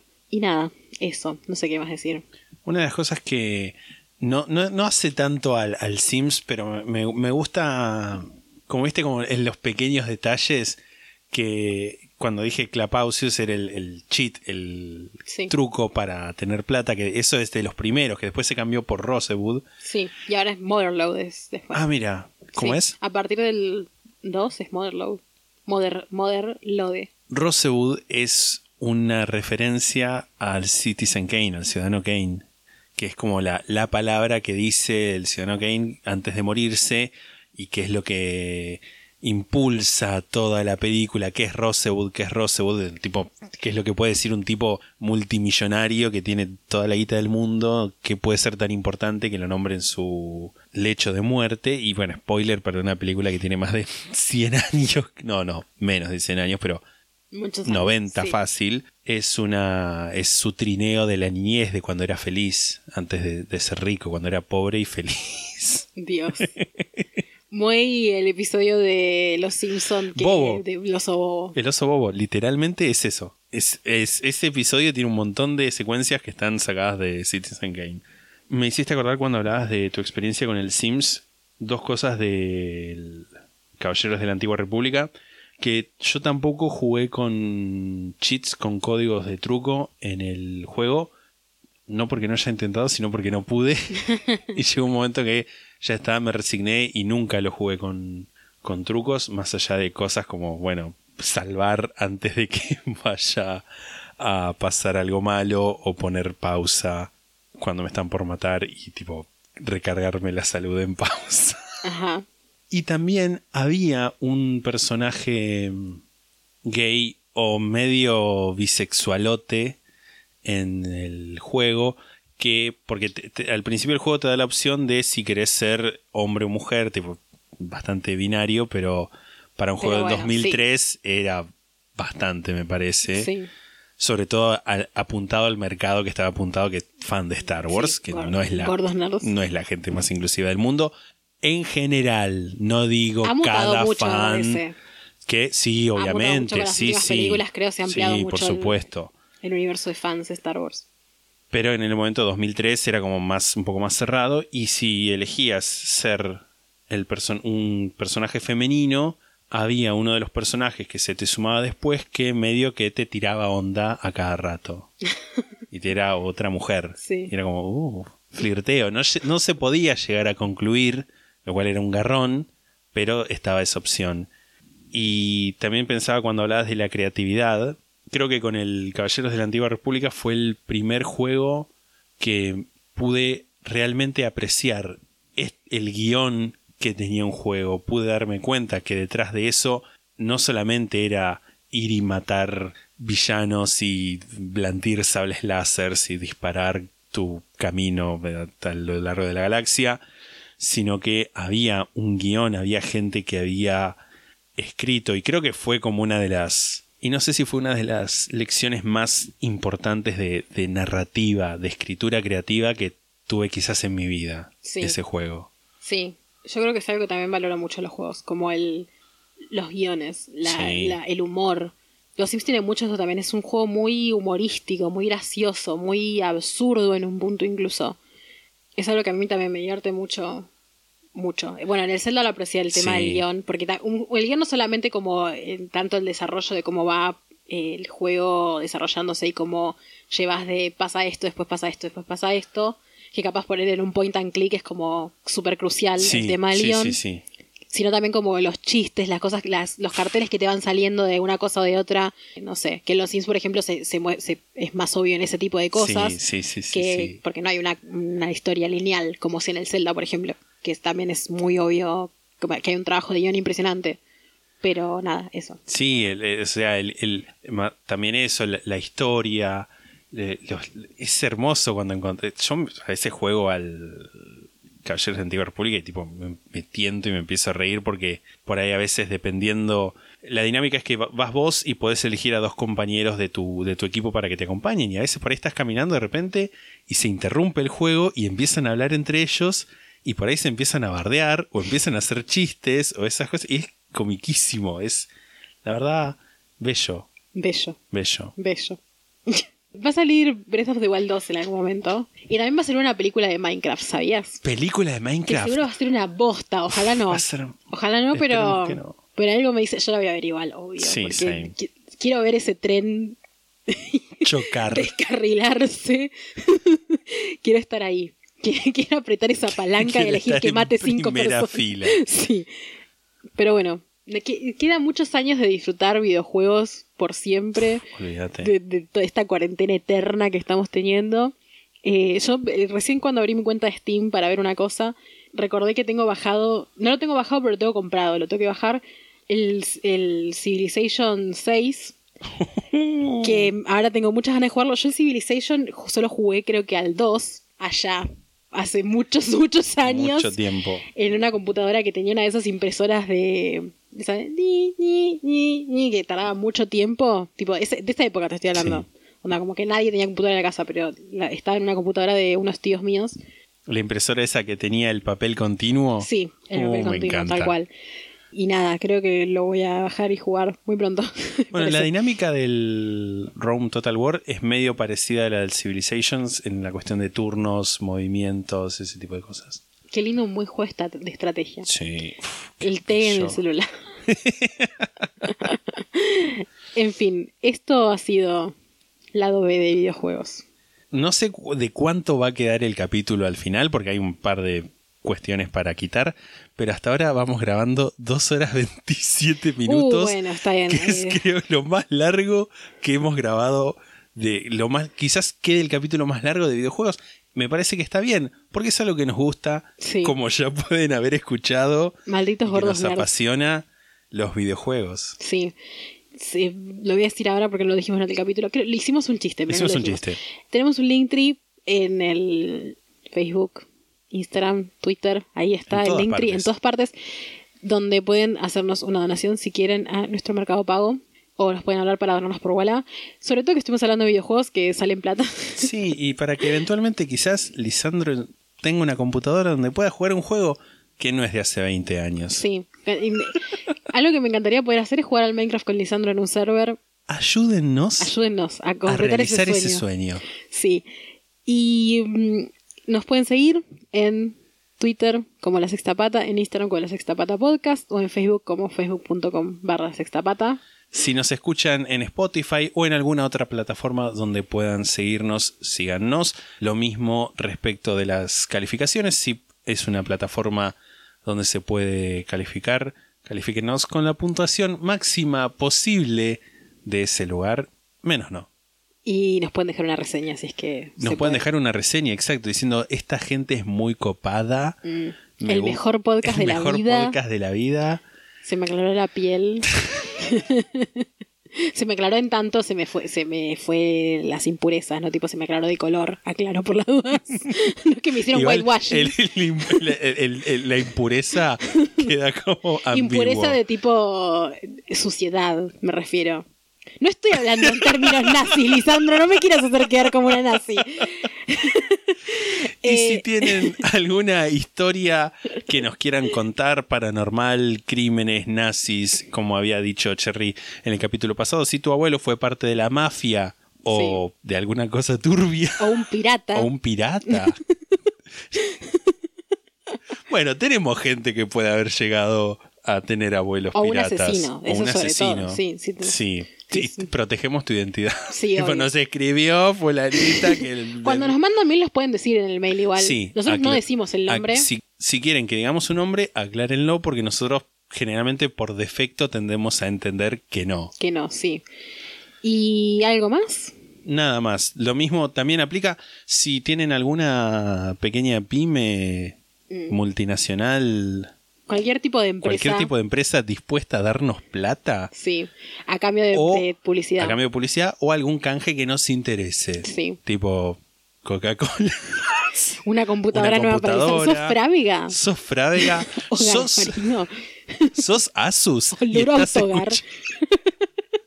No, bueno, o sea, no, no voy a negar a nadie. Voy a aceptar a cualquier persona que cruce esa puerta Con regalos. con regalos. Cual rey mago. Sí. ¿Sos HP y nos querés regalar un par de computadoras? Mm. Un par. Sí. Bueno, es HP, boludo. Sí, está bien. Eh, en fin. Sí, cualquier cosa está el mail lasextapata.gmail.com o Instagram o Twitter para decirnos cosas de menos relevancia que- o menos largas también. Y la semana que viene tenemos un caso que lo voy a hacer Tuyo. yo y no voy a decir cuál es. Me parece perfecto. Nosotros nos vamos a haber visto ayer Mal. El, sábado tenemos vivos hasta la muerte o que se termine la cuarentena. Lo que pase primero. Sí. Muchas gracias por habernos escuchado y por estar del otro lado de la El celular, pantalla, el la celular, pantalla. el auricular, Sí. el parlante, lo que fuera donde Ahí. nos escuchen, ahí con nosotros acompañándonos y permitiendo que los acompañemos también Sí. en estos momentos, Arre. In these trying times. Exacto. Bueno, nos vemos, escuchamos el domingo que viene. Chao. Chao.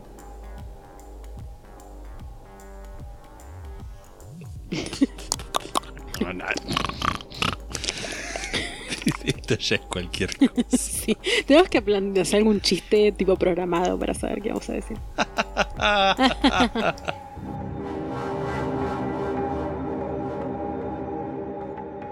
La sexta pata se graba en la ciudad de Mar del Plata. La portada fue diseñada por Melanie Devich, a quien pueden encontrar en Instagram como arroba no hago dibujitos. La música es The Soft Whispering Truth por Lingua Lustra y fue editada por nosotros para la intro de este podcast.